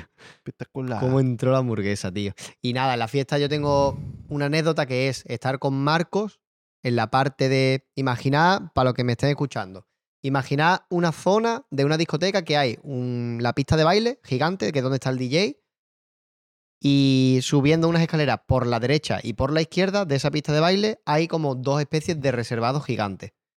Uno más grande que otro. El que era más grande se accedía con una pulserita amarilla, que tenían varios streamers y varios acompañantes, como por ejemplo nosotros. Abajo, en la pista de baile, no hacía falta pulsera, porque ya de por sí era una fiesta privada y podías entrar si estabas invitado. Y luego en la zona de reservado más pequeña, solamente se podía acceder con una pulsera negra y ahí estaban Gref, sus padres y poco más. Vale, pues Marco y yo estábamos arriba en la zona de la pulserita amarilla con los demás streamers, estamos tomando unos mojitos, hablando con la gente y nos da por mirar al reservado de enfrente y vemos al puto Visto, al puto Jairo y a Jordi Wild, los tres solos, con los padres de Gref, tomándose un mojito. Mirándonos a nosotros, señalándonos como diciendo, jaja, tonto, Ahí no la aquí, plebe. no estoy aquí, plebe, no sé qué. Claro, nos miramos Marco y yo y en ese momento dijimos, vale, pues ya tenemos un objetivo hoy. que era rollo, ya es, pase lo que pase, nuestro objetivo es entrar ahí. ¿Qué sucedió? Pues No, que- Nos dije, nos echaron para atrás. No, bueno, nos echaron Pri- para atrás al principio sí, ¿verdad? Lo claro. intentamos, nos dijeron, no, ahí solamente se puede acceder con pulsera negra, claro. Yo tiré de la de, ah, que yo no puedo entrar. Vale, pues ahí arriba hay dos amigos míos que tienen pulsera amarilla y están ahí. Hijo puta, chivato, tío. Y claro, si yo no estoy, no está nadie. Ah, pero nosotros no, no fuimos Ya, ya, cuando no, no, quisimos, no nos ya, echó nadie. Ya, ya, ya lo sé, sí. Pero yo intenté. Claro, Yo no claro. estoy yo, aquí no hay nadie. Eres tóxico. Nada, soy tóxico. Tío, esto estuvo muy guapo lo del reservado ese privado porque, bueno, a todo esto te voy a decir cómo entramos. Fue un por la cara. No, no sabíamos entrar donde estabais vosotros. Eh, Esto está guay como el capítulo de los Simpsons, cada Claro, uno con claro. su punto de vista, Sí, sí. ¿sabes? O sea, yo estaba, estoy con el Jairo, estoy con Jordi, no sé qué coño estábamos haciendo y de repente dijimos, ¿dónde está el resto? Y empezamos a subir y dijimos, bueno, pues os vimos en el balcón ese, sube una escalera, pero claro, eran las escaleras equivocadas que llegaban al, te llevaban al, al reservado, el bueno. Al pulsera negra. Es El que pulsera vamos negra. a aclarar una cosa. Estaba la discoteca normal, estaba el reservado y estaba el reservado del reservado, ¿no? Sí. Es, es como que había tres escalones, tres Claro. estatus, Está la jerarquía, ¿no? Pulsera negra, que era lo- la supermasonería. Ahí está. La masonería normal, que era pulsera amarilla. Y sin pulsera, que era eh, mini masonería. Bueno, el tema que yo no, no sé dónde era, eh, vi que estaba esta gente, subió en el balcón ahí y dije, hostia, qué guapo, yo quiero ir allí. Claro, yo sabía que tenía la pulsera amarilla y yo podía entrar ahí, pero no sabía por dónde. Total, que subo una escalera y veo una puerta y veo que hay una persona que entra, algo así, digo, y voy a entrar y me echa para atrás el portero. Y digo, que yo tengo la pulsera. Y me dice, no, pero esta no es. Digo, pues si están mis amigos dentro, porque yo creía que estaba ahí dentro. Y me dice que no, que no, que no puede entrar. Y digo, pero ¿cómo que no? Que están mis amigos. Súper indignado. Total, que no me deja entrar. Y el, nos quedamos en la puerta porque pensando que, que sí se. O sea, que en algún momento teníamos que entrar. Y estamos hablando y con todo muerto de hambre empieza ¿Quién? a salir de esa puerta ¿Quiénes estabais ahí? Jordi, Jairo y yo. Vale. Y empiezan a salir comida. Total, que lo típico que te hace amigo, el camarero le dice, tío, cada vez que vaya a pasar con esta comida, por favor, párate aquí. Párate. Claro, párate, no sé cuánto, empezamos a comer y nos ve que mm, no- viene Gref y empezamos a hablar con él, no sé por qué, empezamos a hablar y total que le dijimos, tío, es que queríamos entrar, que están ahí esta gente. Y nos dice, ahí no es, es en otro sitio. Y dijimos, no, no, están dentro. Y dice, no, no, ahí eso es solo para mi familia. Total que dice, no sé por qué, dijo una persona muy famosa también, que luego yo no la vi en la fiesta, que no sé si luego faltó, no quiero tampoco decir nada, pero dijo, es para una persona súper, súper famosa, es para mis padres, eh, Lola Índigo, que también estaba por allí, y dice, y ya está, o algo así, como muy reducido. Y dijimos, ah, sí. Y dijimos, bueno, ya está, que también estamos cogiendo comida, tal y tal. Total, que nos vio como muertos de hambre y dijo, hombre, chicos, si queréis entrar, os dejo que lo veáis o algo así. Y dijimos, no, no, no hace falta. No te sientas comprometido. Y dijo, no, no pasa nada, por lo menos para cenar. Y era como, por lo menos para cenar, si queréis cenar tranquilo, que dentro hay comida. Joder, todo buena gente, tío. Claro. ¿En qué momento abrió la veda? De Claro, verdad. en ese momento no sé si le dijimos, Sí, sí. no sé si le llegamos a decir que no por segunda vez, pero a la tercera, o sea, si no era ese, ya una de estas cogió el Jairo y dijo, bueno, bro, si insiste, entramos ya. O sea, Y yo, el Jairo está infravalorado, tío. En este, en este Eh, viaje no paro de decirlo. Jairo es el puto amo. Llegó y dijo, bueno, ya está, si no entramos. Total, entramos y vemos un, un catering perfecto de sushi. Eh, todo tipo de, de tapas, de cosas, de montaditos. Y literalmente nos pusimos al lado de la bandeja y es que me puse ahí a comer como un cerdo. Cuando nos damos cuenta que le dije a Jairo, bro, no pares de comer porque cuando pares de comer nos echan. ¿Sabes? Estaba de cachondeo, estaba con el Jordi allí comiendo y cuando hay una de estas nos damos cuenta que le- no le dijimos tío nos podemos echar una copita porque claro estaban las botellas más de lujo la Grey Goose de esta de, de vodka la una un Cardú de oro Sí, edición rollo- especial no sé qué pollada. El, estaba todo puesto en una montañita la- la- las copas con todo y claro y había un- una camarera para ti para tres personas o sea, que por cierto, Jairo le dijo, no, yo quiero ginebra. Y la ginebra era la que se estaba tomando el padre de Gref, ¿sabes? Que fue todo súper gracioso porque lo llevó delante del padre y se tuvo que echar la copa de la botella del padre, ¿sabes? Madre mía, capuro, tío. Y, está, y ya lo típico que tenías un alcohol de primera calidad, de primerísima calidad. Sí, sí. Tenías un camarero que cada vez que te faltaba algo, venía y te decía algo. Tenías, estabas solo. O sea, sin, si veíamos a, a esta gente, al resto de Marco, Darío, Juan y todo eso, súper apretado al otro ladismo, hermano. No, está- tampoco era así, no estábamos estábamos apretados, bien. estábamos de puta madre. Lo que pasa es que nosotros queríamos hacer, queríamos ir ahí porque, pues decir, yo, mi amigo está, yo tengo Bueno, que estar. O sea, no, no había ninguna más. O sea, en ese sitio no había nada de nada de nada que te diera que no estuviera en el otro sitio donde estábamos nosotros. Pero nada, pero es que ni siquiera abajo. Es que abajo también tenían Claro, lo mismo. ¿sabes? El que la botella, no, bro. Si yo me estaba echando Bueno, Matusalén. botella- La verdad, botella la no, botella pero no. claro, yo es que iba Claro. mojito, entonces me daba igual. Claro, es que, la- en verdad, ya, ya. incluso si lo ves desde el punto de vista de diversión, Los, Abajo otros, los guapo. otros lados están mejor. Claro, estaban Porque mejor por eso. más con la gente. Claro, de hecho, claro. nosotros al final dijimos, yo vamos con esta gente que estamos aquí los tres solos. pues, Es verdad que las copas te las echabas y te las bebías tú solo tan tranquilo porque a a la mínima te echaba otra. Claro, Pues no te costaba, estabas solo ahí. claro, claro. Luego ¿verdad? que vino Auron, vino no sé cuánto, llegaron allí al privado, nosotros fuimos. Y luego, obviamente, Juan dijo, hermano, vamos todos al reservado. Llamó a Gref y entramos, que yo me acuerdo que al de seguridad le dijo, somos todo el pasillo.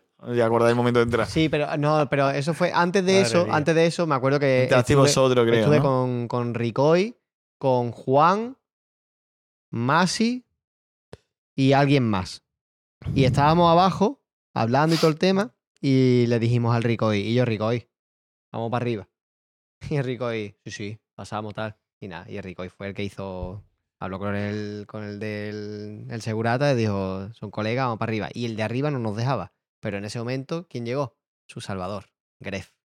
Y Gref nos dio para adentro. Y Desde ya aquí- empezó a meter para adentro y el reservado tenía más gente ya ahí que en el otro reservado, tío. Es Tío, verdad. yo, yo estaba a los sintiendo. padres de Gref, tío. Voy ahí, ahí. Es Yo estaba sintiendo un apuro. O sea, de primera, ya vamos como los colegas de Juan. Los acoplados a los Eslan. De segundo, no nos basta con el reservado de la discoteca que queremos ir al reservado exclusivo dedicado a Gref y a sus padres. Un reservado minúsculo donde nos metimos 15 personas. Ya de- después de eso, pues como no cabíamos, inevitablemente los padres de Gref se vieron ahí incómodos y salieron del reservado. Sí, sí. Yo hubo un punto en el que dije, madre mía, madre mía, No cómo somos, seguir- tío, no qué apuro, ¿sabes? No Pero podemos claro, seguir así, tío. claro, tú estás con la borrachera ahí, jiji, jaja, y Oh, no te, no te das cuenta, pero No, desde pero aquí, luego- padres de Gref, somos, queremos os mucho y juro que perdón. somos buena gente. Perdón, que perdón. decir- yo eh, quería decir, romper una lanza a favor de Gref, que la- no sé, hay mucha gente que le critica al mundo de streaming y cosas así. Es el puto amo. Es el puto amo. Es el puto amo, tío. Es el puto amo. mm, Nos pagó las bebidas toda la noche. No, y no, eso hay es- que agradecerle. No, no, es el puto amo. O sea, en cuanto a anfitrión, en cuanto a cómo estaba organizado el evento, cómo estaba organizada la fiesta. eh, y yo. Y escúchame, mm, también y hay yo, que mil, decir- mil gracias. Mil y también hay que o sea, decir que se, le- se merece el, el hecho del reconocimiento que él ha tenido la iniciativa de crear unos premios que se están matando, ¿sabes? Por, por sacarlos adelante. Hay mucha gente que luego no los valora, hay gente que luego no quiere ir, cosas. que se pelean entre comunidades, tío. Cuando Y él así- no para de repetir. Y yo, que esto está hecho para unir comunidades, tío. Loco. Está muy bien. A mí, me, a mí me cayó muy bien, tío. Estuve hablando con él, nos estuvo contando la dificultad que había tenido con el con los premios, cosas que no sé si él la ha contado, yo no lo voy a contar porque él me lo contó en privado. Pero dificultad que hasta el momento que estaba ya en el escenario todavía tenía muchas cosas por confirmar, actuaciones, mil cosas. Y yo la de la del baile, la del baile, eso creo que lo ha dicho él, de que, que le faltó, o sea, que casi en mitad de la gala tuvo que estar Claro. con dudas, ¿sabes? Ujú. Que es muy complicado sacar un evento con de Fíjate. tales magnitudes y la ha hecho para adelante y chapó. Y tampoco me quiero enrollar mucho más con el tema de Andorra, se nos está yendo un poquillo el tema. No sé si queréis comentar algo más o pasamos algún tema que aquí. No, ya está. Yo, bueno, eh, lo último ya, que al día siguiente nos despertamos, em, damos otro paseo, comemos por ahí, comemos con Nili y con Wanyar, que por cierto, saludito a Nili y Wanyar, tío, un- unos máquinas, tío, que han, que han estado por aquí y que nos dijeron que lo mismo, No me puede decir nada. Lo mismo pasa algo, No pasa algo Que me a reír, tío, con el puto Wanyar, El Wanyar tío, es Dios, tío. lo putamente educado que es. O sea, es que estamos en un restaurante, tío, le viene la camarera y él, en vez de decir, "Oh, muchas gracias, él dice, muchas gracias, mi reina, eh, me alegro mucho de pague". que me, ha- me hayas traído esto de corazón, te lo digo, gracias. Dios te lo pague, Es no que sé te- qué, muy amable. Sí, Sí, sí, te suelta el puto, un puto discurso, Pero pero, es que además tiene un montón de recursos. Ahí está, nunca repite, el, Nunca el- repite. la- la- el agradecimiento, Sí, sí, siempre tiene algo ChatGPT. Él te va a soltar una frase distinta, ¿sabes? No se le acaba el repetor. el repertorio. repertorio. Sí, sí, fue una pecha reír, tío. Fue un momento ya, llegó un momento en el que ya estaba agradeciendo al camarero. Ya lo hizo a prosta- a posta. La próstata. A próstata. Lo, lo hizo a posta y yo ya me estaba partiendo Claro. la polla, No, ¿sabes? no, yo, ya es que estábamos pidiendo cosas para ver cómo agradecía a él, ¿sabes? literal. Al camarero. Literal, tío. Perdón, ¿le puede traer un agua? oh, tío. Qué, Qué- monstruo, tío. Qué Ah, máquina. Y nada, mm, comimos con ellos, nos vamos a descansar, cenamos y cenamos en Japomex. Increíble. Otro agradecimiento uf. a Dalmao y Stick, es que se sacaron la polla, tío. ¿no? Japomex, que es un restaurante suyo de los dos, que es japo y mexicano, como ¿Qué se, puede, como se puede deducir, te lo juro. y ha sido el mejor buffet que he comido en mi fucking life, tío. De locos, tío. 24 euros con bebida una bebida incluida y todos los platos ilimitados. De locos, sí. de locos. Exagerado. Increíble. De locos. exagerado. Si vais a Andorra o sea, tenéis que ir. o sea, es que era, era un, un no parar constante de camareros trayendo platos. El primero que trajo era un plato así largo lleno de sushi. Eh, pues tío, ya con ese plato yo estaba pensando, ¿y yo nos lo acabaremos? Porque en la mesa éramos cuatro, Cuéntalo, pero cuéntalo. uno de ellos era Jairo, que Jairo es alérgico al pescado, entonces comió, comió un poquillo. Pero tío, cuando nos dimos cuenta de que no paraban de traer platos y platos y platos, madre mía.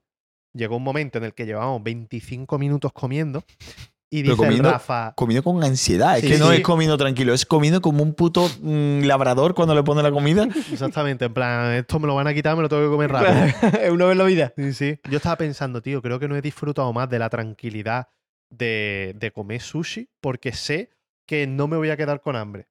¿Sabes cuando pides sushi que es muy caro, ¿sabes? Y dices, voy a pedir esto, con esto creo que me quedo bien. Mm, no lo sé, podría pedir otro, pero es que es muy caro, ¿sabes? Me quedo así. Y luego te lo comes y dices, en verdad, Y la calidad del sushi era increíble. Sí, sí. ¿sabes? Oye, después de llevar 25 minutos comiendo, salta el Rafa y dice, y yo, ¿vosotros cómo vais de... ¿Cómo estáis, tío? Pues yo, yo estoy al 60% de capacidad, ¿sabes? Como preguntándonos por, por nuestro estado anímico de salud porque estamos comiendo demasiado. Nos dice, yo, yo, estoy, yo creo que estoy al 60% de capacidad. En el instante, nos mira y hace así. Le empieza a chorrear la nariz sangre, ¿sabes? En plan, bro, no puedes ir al 60, te estás muriendo, has comido demasiado, ¿sabes? Yo lo miro y digo, ¿y yo esto qué es? Se echa así, se incorpora delante del plato, empieza a sangrarle la nariz, las manos llenas de sangre. Hostia, qué bueno. 60% dice tío, de la gran Y lo mejor que puta. la, la contestación del Marco en plan de yo creo que está un poquito más, Yo creo que está un poco más, ¿eh, bro?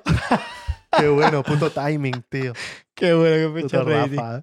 Y nada, pues terminamos de cenar y ya yo dormí una hora y media porque esa noche era la noche en la que Topuria, Ilia Topuria, se proclama campeón del mundo de peso pluma de la UFC, tío. Máquina, vaya pelea, ¿eh? Un máquina, ¿no? Máquina, ¿tú la viste, no? ¿Entera? Es un máquina, ¿no? Es un máquina Topuria. Claro, claro. Siempre en el barco de Topuria. Claro, Desde siempre el en el barco, principio.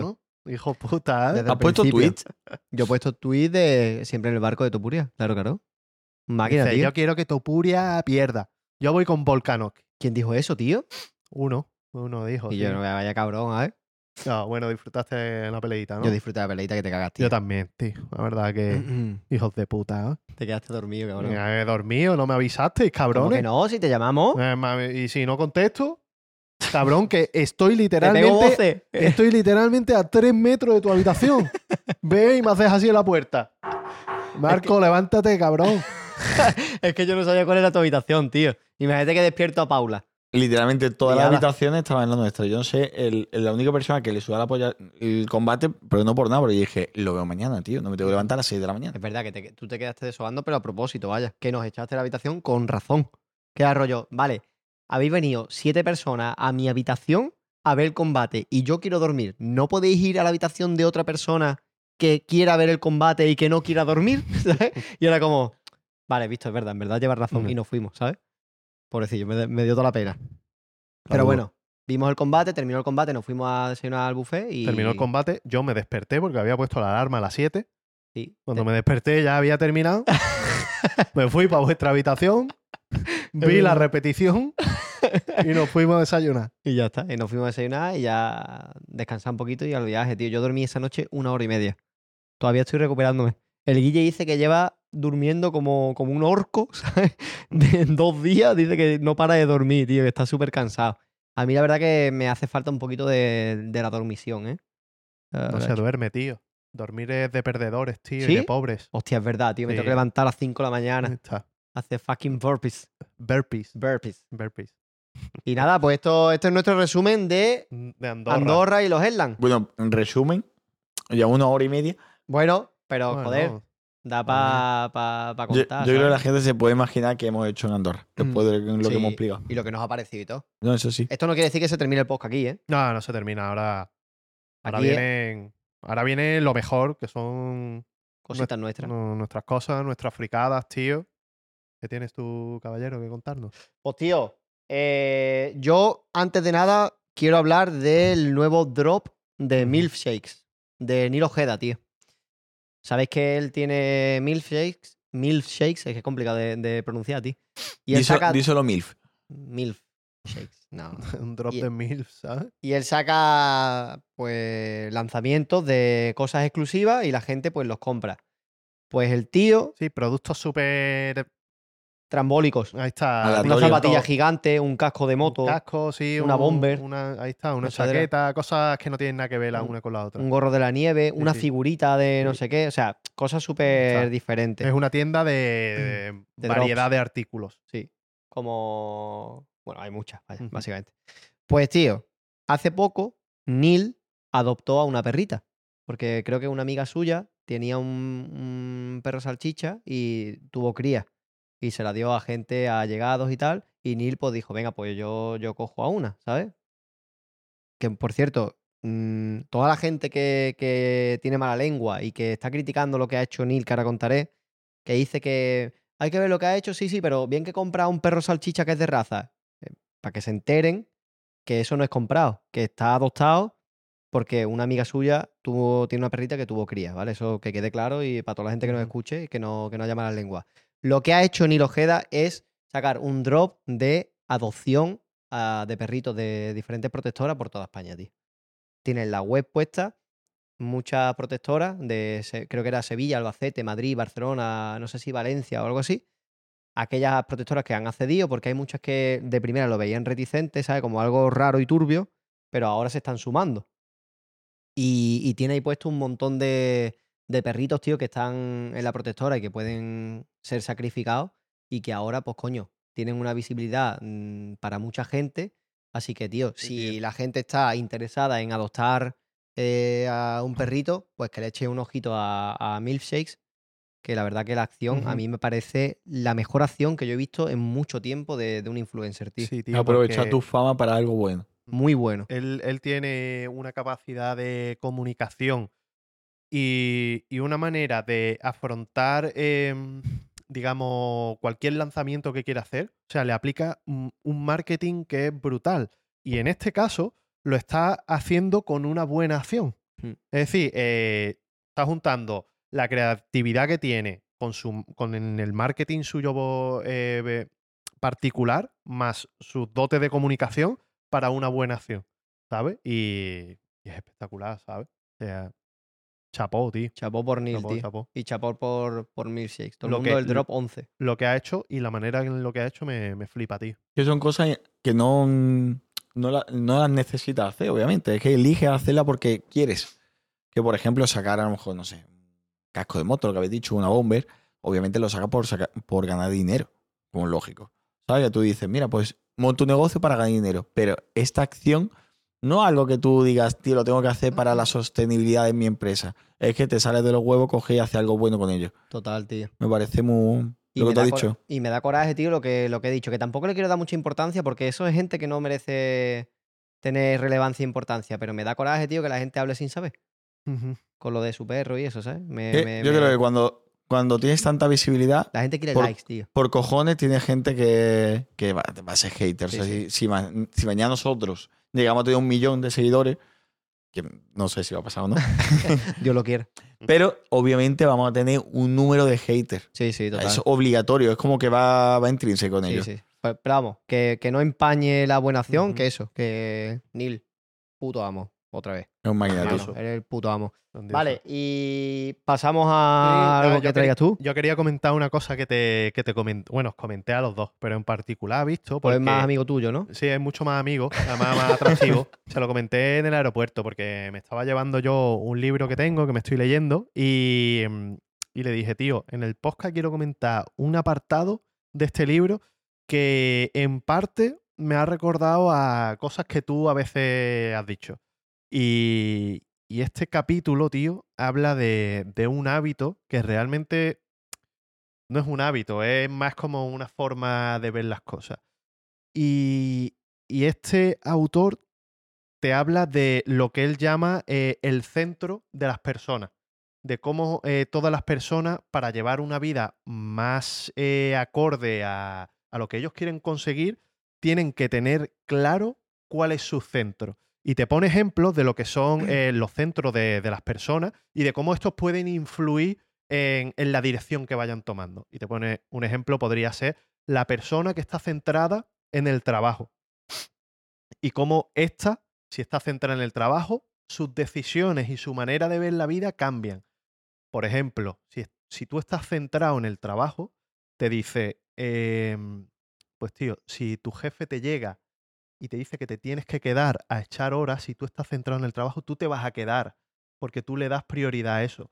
Y eso tiene sus ventajas y tiene sus inconvenientes. Por ejemplo, la ventaja va a ser pues que vas a hacer una relación más fuerte con tu jefe, que vas a cobrar más dinero, pero por otro lado, la desventaja que vas a tener es que a, a lo mejor vas a descuidar la relación con tu familia, con tu pareja, o vas a descuidar tu salud, por otro lado. Entonces, él te pone muchos ejemplos de los centros que tiene la gente. El trabajo, su pareja, eh, el disfrute, y te dice que todos esos son centros, entre comillas, malos. Que el centro que tiene que tener la gente tiene que partir de sus valores y de sus principios. ¿Vale? Para tú al final poder tomar una decisión que vaya de acuerdo a quien tú eres realmente. ¿Vale? Porque no estás centrado en algo que es mm, mi trabajo únicamente. Entonces, él en este capítulo te anima a descubrir realmente cuáles son tus valores y en base a estos valores crear lo que él llama un enunciado de misión. Que el enunciado de misión no deja de ser otra cosa que saber a dónde te quieres dirigir y de qué manera. ¿Vale? ¿Y por qué os decía que os quería comentar esto? Porque, tío, yo recuerdo que tú, yo he hablado contigo en alguna ocasión y tú me dices que tú con tu empresa, tú tienes un enunciado de misión. De- te refieres a Víctor, es que para los que nos estén escuchando Claro, no saben a sí, quién te refieres en este momento, ¿sabes? con Víctor. Víctor tiene Erasmus Family y Víctor, aunque a lo mejor no sepa que eso se llama así o que este autor le da ese nombre, tú tienes un enunciado de misión. Yo recuerdo que tú me dijiste una vez, tío, yo quiero que cuando alguien venga a Erasmus Family salga de su año de Erasmus sintiendo que ha tenido el mejor año de su vida, uno de los mejores. Y para eso está mi empresa. Entonces, tú es como que tienes unos valores dentro de tu empresa que te guían, ¿sabes? Y, y en eso es lo que se centra este hombre, en tener un centro bueno y un enunciado de misión. Y tú, sin saberlo también, recuerdo que cuando montamos el podcast, nos dijiste, tío, yo quiero que tengamos una pequeña descripción de lo que es el podcast para yo saber cómo actuar, ¿sabes? Y, realmente lo que dice este hombre en el libro me parece, me parece la polla, ¿sabes? Porque muchas veces nosotros eh, vamos por la vida dando por hecho que tenemos muy claros nuestros valores, pero eh, cuando nos vemos eh, condicionados por problemas, que siempre salen problemas, lo que hacemos es pararnos a analizar el problema y nos dejamos muchas veces llevar por esas emociones. Y esas emociones, pues a veces nos hacen actuar de una manera que realmente nosotros no nos sentimos orgullosos, ¿sabes? Y eso es lo que dice este hombre, que tienes que tener claros tus valores y tener claro un enunciado de misión. Un enunciado de misión, pues podría ser, como he visto, eh, hacer que cada persona que pase por aquí tenga el mejor año de su vida, pues siendo súper considerado con esta persona, atendiéndolo de la mejor manera posible y tal, y tal, y tal. Y eso no se hace solo con empresas, se hace con uno como, como persona, ¿sabes? Tú puedes tener un enunciado de misión que diga, pues tío, yo quiero ser súper empático con la gente, quiero tener un trato cercano con ellos y quiero que mm, demostrarles que son personas mm, súper importantes para mí. ¿sabes? Eso puede ser un enunciado de misión. Entonces, con ese enunciado de misión, tú tienes ya una guía que te lleva a, a plantearte, vale, ¿cómo debería yo actuar? Es que es mu- es muy buena eso. No sé si has terminado. Sí, eh, básicamente es eso. Y nada, yo os quería preguntar si alguna vez os habéis planteado o vosotros tenéis muy, muy claros los valores a la hora de decir, vale, tío, yo cuando tengo un problema, yo quiero actuar así, así, así, porque estos son mis valores o los valores a los que yo más le doy importancia. Obviamente, los valores positivos, todo el mundo, todo el mundo los tiene como suyo. Es de- es decir, todo el mundo se siente identificado con el valor de, del amor, de la comprensión, de la empatía, del respeto, de la consideración, de ¿sabes? De la asertividad, pero dependiendo de cada persona, pues tú le das más importancia a unos valores y a otros, o a otros, y eso es lo que al final hace que te, que te guíes, ¿sabes? Y este hombre habla de eso, te, te dice cómo, cómo crearlo, ¿sabes? Cómo plasmarlo en papel para que tú lo tengas siempre presente. Y la verdad que me parece súper interesante. Y quería preguntaros si vosotros os guiáis de alguna manera, en algún sentido, con algo así, ¿sabes? Con un estandarte que diga, vale, pues yo cuando tengo problemas, pues me gusta hacer las cosas así, así. Si lo tenéis claro. Yo, a ver, te- cogiéndote el relevo de lo que me has mencionado, yo siempre en mi vida eh, me gusta saber quién soy y sobre todo quién quiero ser para predicar con mis acciones. Pues realmente tus acciones te definen. Hay muchas veces que uno dice, yo soy de tal manera, pero luego actúas diferente. Entonces, Exacto. eh, es, eh, a veces mm, todos tenemos ese, esos pequeños fallos de identidad o no sabemos realmente por qué estamos haciendo las cosas y nos dejamos llevar. Pero realmente necesitamos saber quiénes somos siempre para que nos guíen. Puede pasar en una empresa, ya si ponemos el ejemplo de, de una actividad de una empresa. La empresa acaba siendo una persona, una persona jurídica, pero una persona y tiene una función en la sociedad.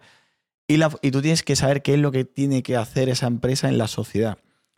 Obviamente en mi, en mi vida empresarial yo intento hacer las cosas bien y creo que si hago las cosas bien, el dinero viene. O sea, pero no hago las cosas por dinero. Porque entiendo que si el, tú haces bien esa acción y esa acción es rentable, obviamente, pues si haces algo que, que regala dinero, pues una cagada. Pero si tú entiendes que tú es lo que tú quieres hacer es rentable, si te centras en hacerlo bien, el dinero llega solo. Ma- Hay que ser paciente con todo y trabajarlo bien y definirte, como has dicho. Yo en el caso de, por ejemplo, de Erasmus Family me dedico al tema de la vida, la vida de los estudiantes de Erasmus bien a Córdoba y yo quiero que sea lo mejor. Cuando yo empecé en Córdoba, la vida de Erasmus no era muy, muy atractiva, pero ahora es una ciudad que empieza a conocerse en el resto de Europa porque la gente viene y se lo pasa bastante bien. O entre otras cosas, o tiene los servicios más garantizados y todo. Y eso, yo, si yo creo en la idea que la gente se lo va a pasar bien y va a tener mejor año de su vida, cada año vienen más Erasmus a Córdoba. Y eso va creciendo y se va haciendo más rentable. Pero acaba pasando también en tu vida, que tú tengas, yo muchas veces se lo digo a Marco, que tengas tus protocolos de actuación.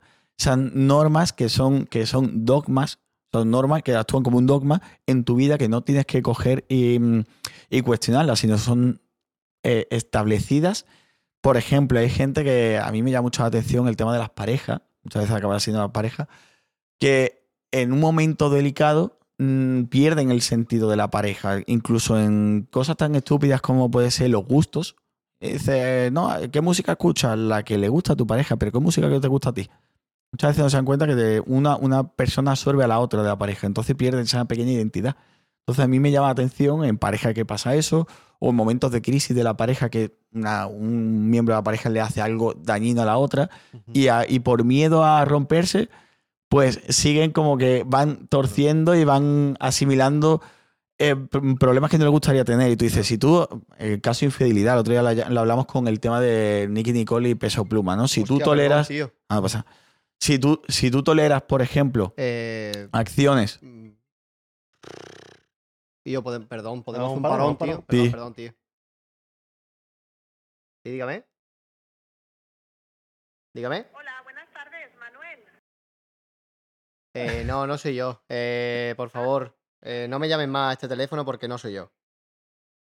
Vale, es que este teléfono en principio está de... Ya, pero que me, lla- me llaman de ¿a que sí. Sí, correcto. Pues no me llamen más a este teléfono porque yo no soy Manuel, así que por favor cancelen, pues ya lo he dicho muchas veces. pero, pero cuelga, es que no sé, o por un modo pues avión.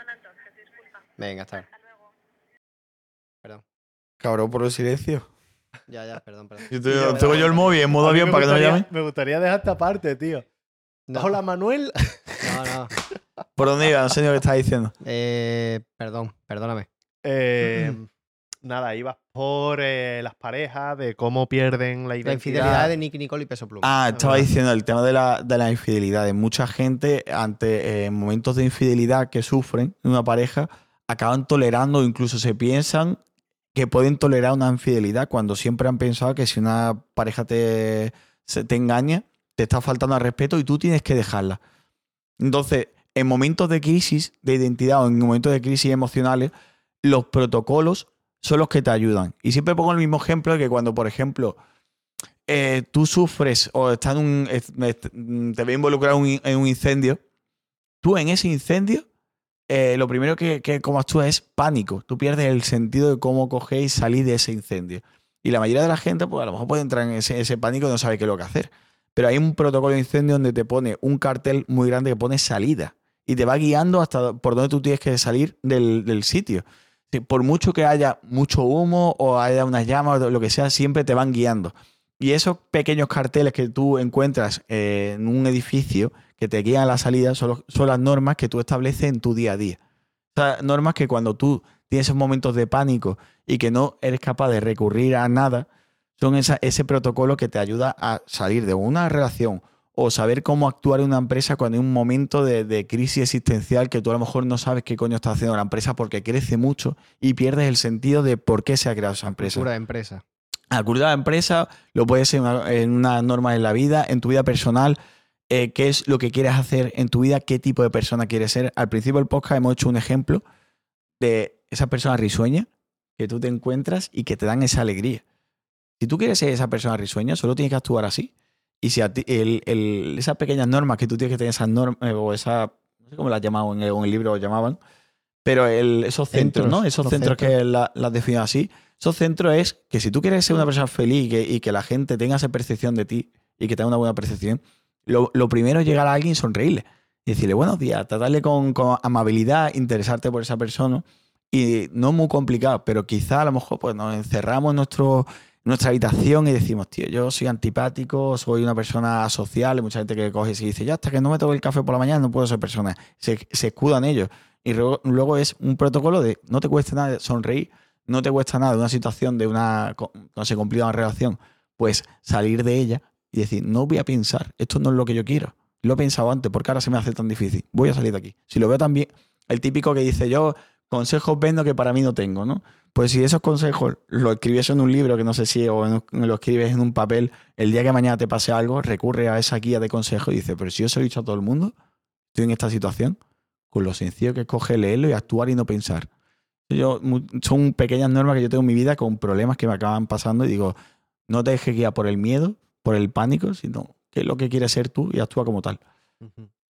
Está claro que a veces puede ser, puede ser complicado, pero obviamente lo que estamos hablando, lo que, lo que dice el capítulo este, eh, no deja de ser un- una guía, una guía que te, te puede facilitar. Lo que te, te viene a decir es quién quieres ser, dónde quieres acabar y cómo quieres recorrer el camino. Para eso es para lo que te, te ayuda esto. Me parece, me parece interesante, muchas veces es eso. Parece que tenemos las cosas muy claras, ¿no? Yo quiero esto, me gustaría ser así, ¿sabes? Pero luego no tienes claro cómo actuar en según qué circunstancias, dudas, eh, te dejas llevar por, por las emociones, momentos complicados, ¿sabes? Y esto te dice, párate, define qué es lo que quieres, cómo quieres hacerlo, y esto te, te va a servir. Interesante. Yo, mm, o sea, yo creo que filosóficamente eso está muy bien, Pero que en la práctica creo que mm, hay que analizar. Porque yo creo que cada persona convive en, un- en unos contextos diferentes. Por ejemplo, una persona que tiene un contexto socioeconómico alto, a lo mejor tiene más sencillo el alcance de ese centro que una persona que tiene un contexto socioeconómico muy bajo. Una. Mi familia ha sido muchos años familia de acogimiento familiar, ¿no? De, de acogida, de niños que estaban en desamparo y tal. Un niño que viene de desamparo, eh, su centro puede ser prácticamente imposible de alcanzar, a lo mejor su objetivo, ¿no? En la vida puede ser prácticamente imposible de alcanzar si hubiera seguido en esa situación de desamparo. Entonces, ¿A qué te refieres, tío? por ejemplo, un, un chico a lo mejor de un niño de 8 años Que, que está en situación de desamparo significa que las cosas son muy difíciles en su vida, pero muy, muy difíciles, y que ese niño sueña con ser astronauta o que sueña con ser eh, profesor. ¿sabes? ¿Lo puede conseguir? Sí.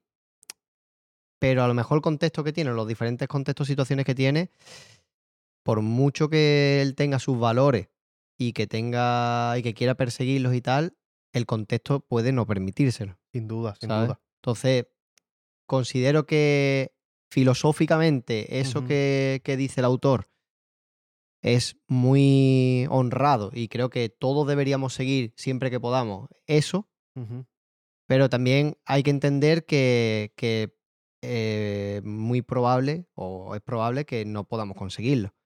Claro. y, y- y pongo la situación de el padre o la madre de familia que jamás en su vida ha conseguido perseguir esos valores, o sea, perseguir ese, ese centro por poder darle un sustento a su familia. Es que no sé si estamos entendiendo. Quizás no lo he entendido. Vale, vale, El quizás puede ser. centro, eh, como él lo describe, es en lo que tú enfocas eh, tu vida y a raíz de lo que tú tomas las decisiones. No es lo mismo tomar las decisiones porque estás centrado en el trabajo que tomar las decisiones en base a tus valores.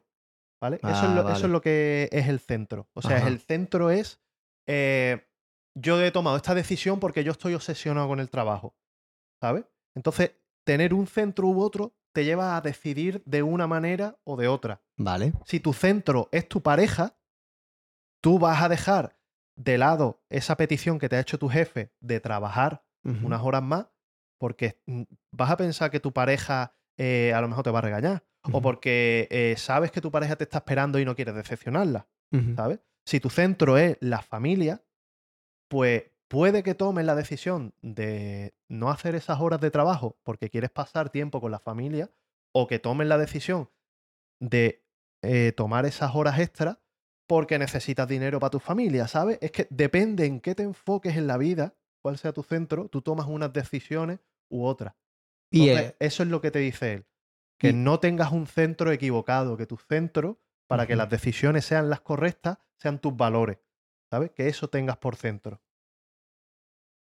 no logro entender lo del tema del el final, no lo logro entender. Que, que tú no te centres en, en, en este caso, en el trabajo, ¿sabes?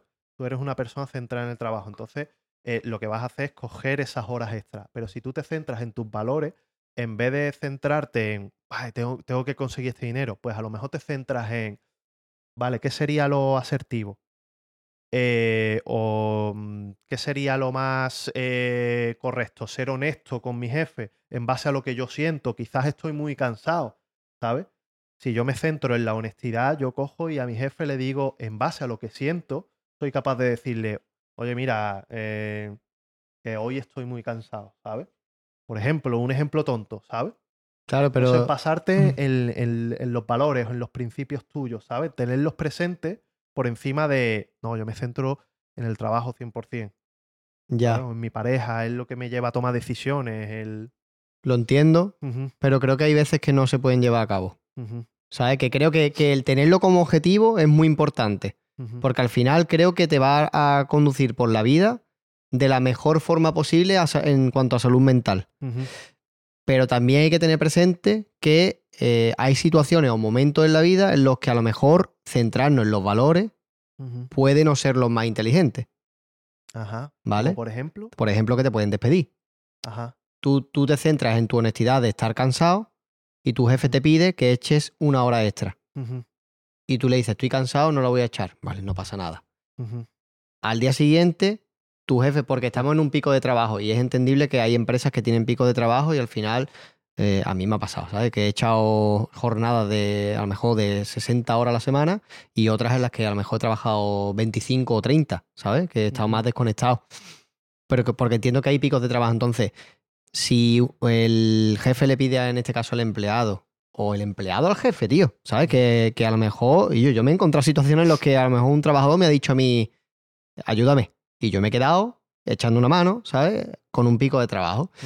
Si yo a esa persona, a mi compañero, al final son compañeros, le digo, tío, estoy reventado, no puedo, vale, eso puede decir una vez. Pero si el empleado se lo dice al jefe tres días seguidos, a lo mejor el jefe le pone una falta. Pero es que tus valores pueden ser a lo mejor la consideración. Y teniendo en cuenta la consideración, pues tú dices, coño, es que es verdad, es que hace falta un pico de trabajo, hace falta aquí echar una mano. Aunque yo esté cansado, mi valor es, es la, la consideración, ¿sabes? Y yo le digo a mi jefe, coño, que me voy a quedar aquí, ¿sabes? Pero tú ahí estás poniendo que el valor sea la consideración. Pero ¿y si el valor es la honestidad? Pues y tú estar cansado Pues y si- decir... si el valor es la honestidad Sí. y para esa persona la honestidad es lo más grande que hay. ¿sabes? pues lo más importante para esa persona será decírselo a su jefe eh, teniendo en cuenta las consecuencias que esto puede tener. Claro. Si, que- si para ti la honestidad, ¿sabes? Pero tú eres consciente de eso. Tú, tú sabes lo- las consecuencias porque tú eres consciente porque tú te estás guiando por tus valores, ¿sabes? Y no te estás dejando llevar eh, por un centro que es una única idea, que es el trabajo, 100% el trabajo. Pues cuando tú te, te guías por una cosa so- solamente estás dejando de escuchar otras muchas. O si te guías por tus valores, es como que aplicas toda esa sabiduría, por así decirlo, Sí, y sí. tienes la mejor decisión, ¿sabes? Porque Sí. te escuchas a ti mismo y las cosas que son importantes para ti. Entonces sacas una conclusión de eso. Yo lo entiendo, o sea, entiendo lo que quieres decir. Solo digo que quizá hay momentos en los que tener el centro a tus valores no sea lo más inteligente. No digo que lo hagas siempre, pero a lo mejor hay momentos puntuales en los que te tienes que meter, por así decirlo, la lengua en el culo, amargarte durante una semana, porque hay que sacar trabajo para adelante. Pues Y es que si no te van a echar. Dices tú, ya, pero es que si me echan es porque no han tenido en cuenta mis valores y mis principios son lo primero. Y yo lo primero que quiero hacer es el autocuidado. Lo entiendo. Y es bueno tener eso. Pero claro, después a lo mejor no va a tener para comer. O no vas a tener para poder ayudar en casa.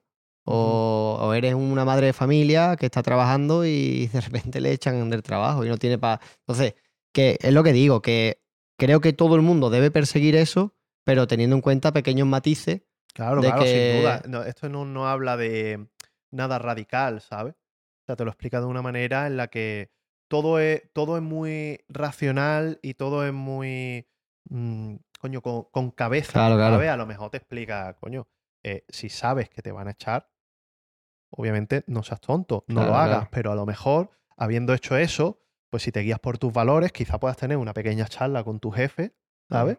Y decirle, oye, de, de una manera buena, ¿sabes? Decirle, ¿cómo podríamos compensar? ¿Sabes? Porque te estás guiando por tus valores, no estás dejando que, que ese sentimiento de, de estar en deuda te, te reconcoma, ¿sabes? Claro, Lo, claro. expli- lo explico de una manera que es muy, es todo muy lógico, tío. Yo, yo siempre, en el trabajo, tío, siempre me, y me guiaba por el principio de que todo el mundo fuera importante. Ujú, Yo sentía que cuando yo tenía el poder, por así decirlo, en la, empresa ¿no? donde estaba, yo, cuando yo llegué, por ejemplo, al- a la nueva zona, al nuevo destino, yo tenía 44 o 45 personas a mi cargo y yo tuve una charla de una hora, hora y media con cada uno de los trabajadores, ¿sabes?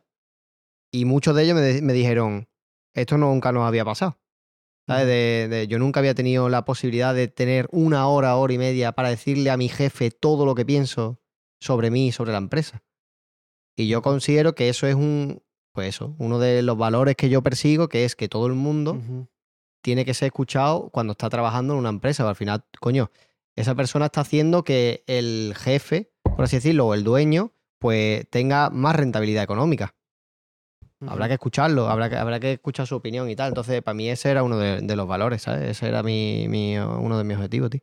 Claro. De mis centros. Pues eso, eso es lo que, de lo que te habla, de, de que depende de Así lo que tú te centres, eh, depende de lo que tú te centres, te va a llevar por un camino u otro, que, que son completamente distintos. Le da importancia a, a cuán importante es en lo que tú te centres en la vida y cómo eso puede cambiar tu camino. Eso está muy relacionado también con el libro que yo me estoy leyendo, Ujú. El de pensar rápido, pensar despacio. Y de aquí lanzo consejito a todo el mundo. Cuando estéis súper felices y súper contentos, no toméis decisiones importantes. Never. Nunca. Ni cuando estés triste. Ni cuando estés triste, pero es verdad que cuando estás triste le das más vueltas a la cabeza, ¿sabes? Pero cuando estés muy feliz, muy contento, no tomes una decisión importante. ¿Tienes que gastarte X dinero en un viaje? Vale, si te ha tocado ahora mismo la lotería, no lo tomes ahora. Espérate, reflexiona, habla con un montón de gente, estate tranquilo, cuando pase una semana, te compra el viaje y verás cómo te sale más barato. ¿sabes? Es como, como consejo, ¿sabes? Porque si no, perdemos un poquito la de esta. Pues bueno, se quedan algunas cositas ahí en el tintero por mencionar, pero... Siempre nos pasa lo mismo, tío, Sí, tenemos un montón bueno, de cosas. Ya para ya pa el próximo, tío. Es que hay, hay hambre. ¿eh? Habrá Sí, hoy sí. para comer aquí en Giants. No sé, en Home of En Giants. Home of Giants, en la buena comida. Y yo, Con- con el buen bastante cocinero. buen tema este último, muy profundo. O sea, me, ha, me ha parecido bastante interesante. A mí también me ha gustado mucho, tío. Me gustaría que se trajesen más, te- más este tipo de temas. ¿sabes? Nos abrimos un poco, decimos lo que pensamos. Darío ha dicho un punto de vista, tú has dicho otro, yo otro. Está muy bien porque damos nuestra forma, da- damos a conocer nuestra forma de pensar y sobre todo la abrimos. Que yo creo que la mayoría de la gente tiene su propio pensamiento, pero no lo comparten ni con amigos, familiares ni nada. Y es una manera de exponerte tu forma de pensar, incluso darte cuenta que te puedes estar equivocando. ¿Sabes? Eh, si yo según estaba escuchando a Darío, te he escuchado a ti, te das cuenta que a lo mejor tu pensamiento puede mejorarse, se puede complementar o incluso implementar cosas que habéis dicho. Y creo que deberíamos tener una pequeña sección, sobre todo en el tema de nosotros solos. Solo nosotros, ¿no? O nos- nosotros, solo nosotros solos. Solo, nosotros, solo nosotros. Pero que creo que este, este ha estado chulo. Es verdad que no hemos extendido mucho contando lo que nos ha pasado en, en Andorra y está guay. Pero este último tema yo creo que deberíamos tener esa, esa parte de introspección, de Vale. contar y abrirnos un poquito. Me alegro Me que, mucho, que os haya molado, tío. A mí sí, tío. Somos tres blancos heteros con un podcast. Cis. ¿Os ha gustado esa, esa definición final? No, eso no. Yo prefiero la de tres tiesos, ¿no? la de tres tíos son graciosos. Ah, Y yo, por último, para despedir, ¿no? Que no se nos olvide. ya está. Que a la teta motor aceite furbo. Eh, por cierto, espera, antes de que, de que digas nada, no he mencionado el título de- del libro. Estoy seguro que hay mucha gente que lee, eh, que vais a saber cuál es el título. y yo todo Eh, largo el título, ¿no? echarle, echarle un ojo a los comentarios que seguro que la gente va- lo va a poner por ahí. Y si no acertáis, ya lo ponemos nosotros. ah, porque no lo va a decir. No os lo voy a decir. ¿Me lo puede decir fuera de cámara? Coño, Sí, Vale, vale, Voy a decir el autor. mano. El Ah, autor es No Michael. Jordan. ¿Michael Jordan? Michael Jordan. Oh my God, Michael eh, Jordan. Stephen R. Covey. ¿Michael Jackson?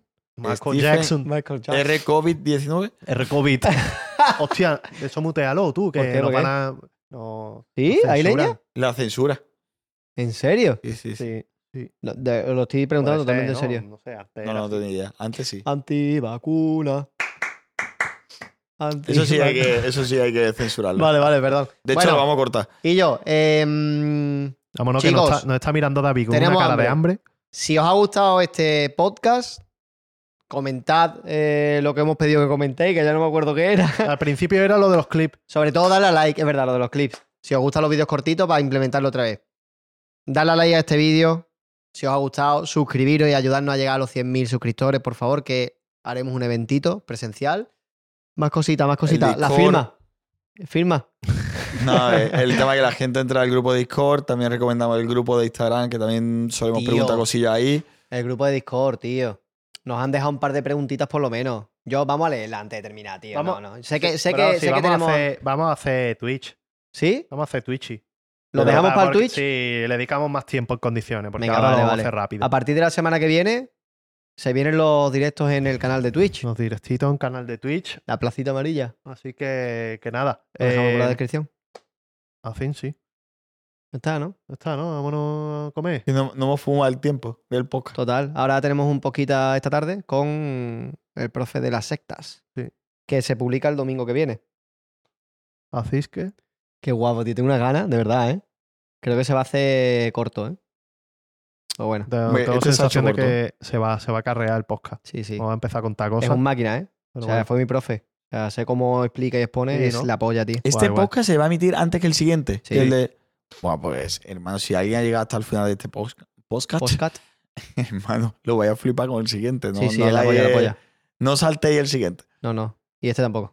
Pues este Bueno, es que no señores, sea- Ya viste. Nos vamos a comer potaje de jabalí. Esperamos que os haya gustado mucho este podcast. Eh, nosotros nos vamos. Vosotros ahí os quedáis con la cara que tenéis. Aips.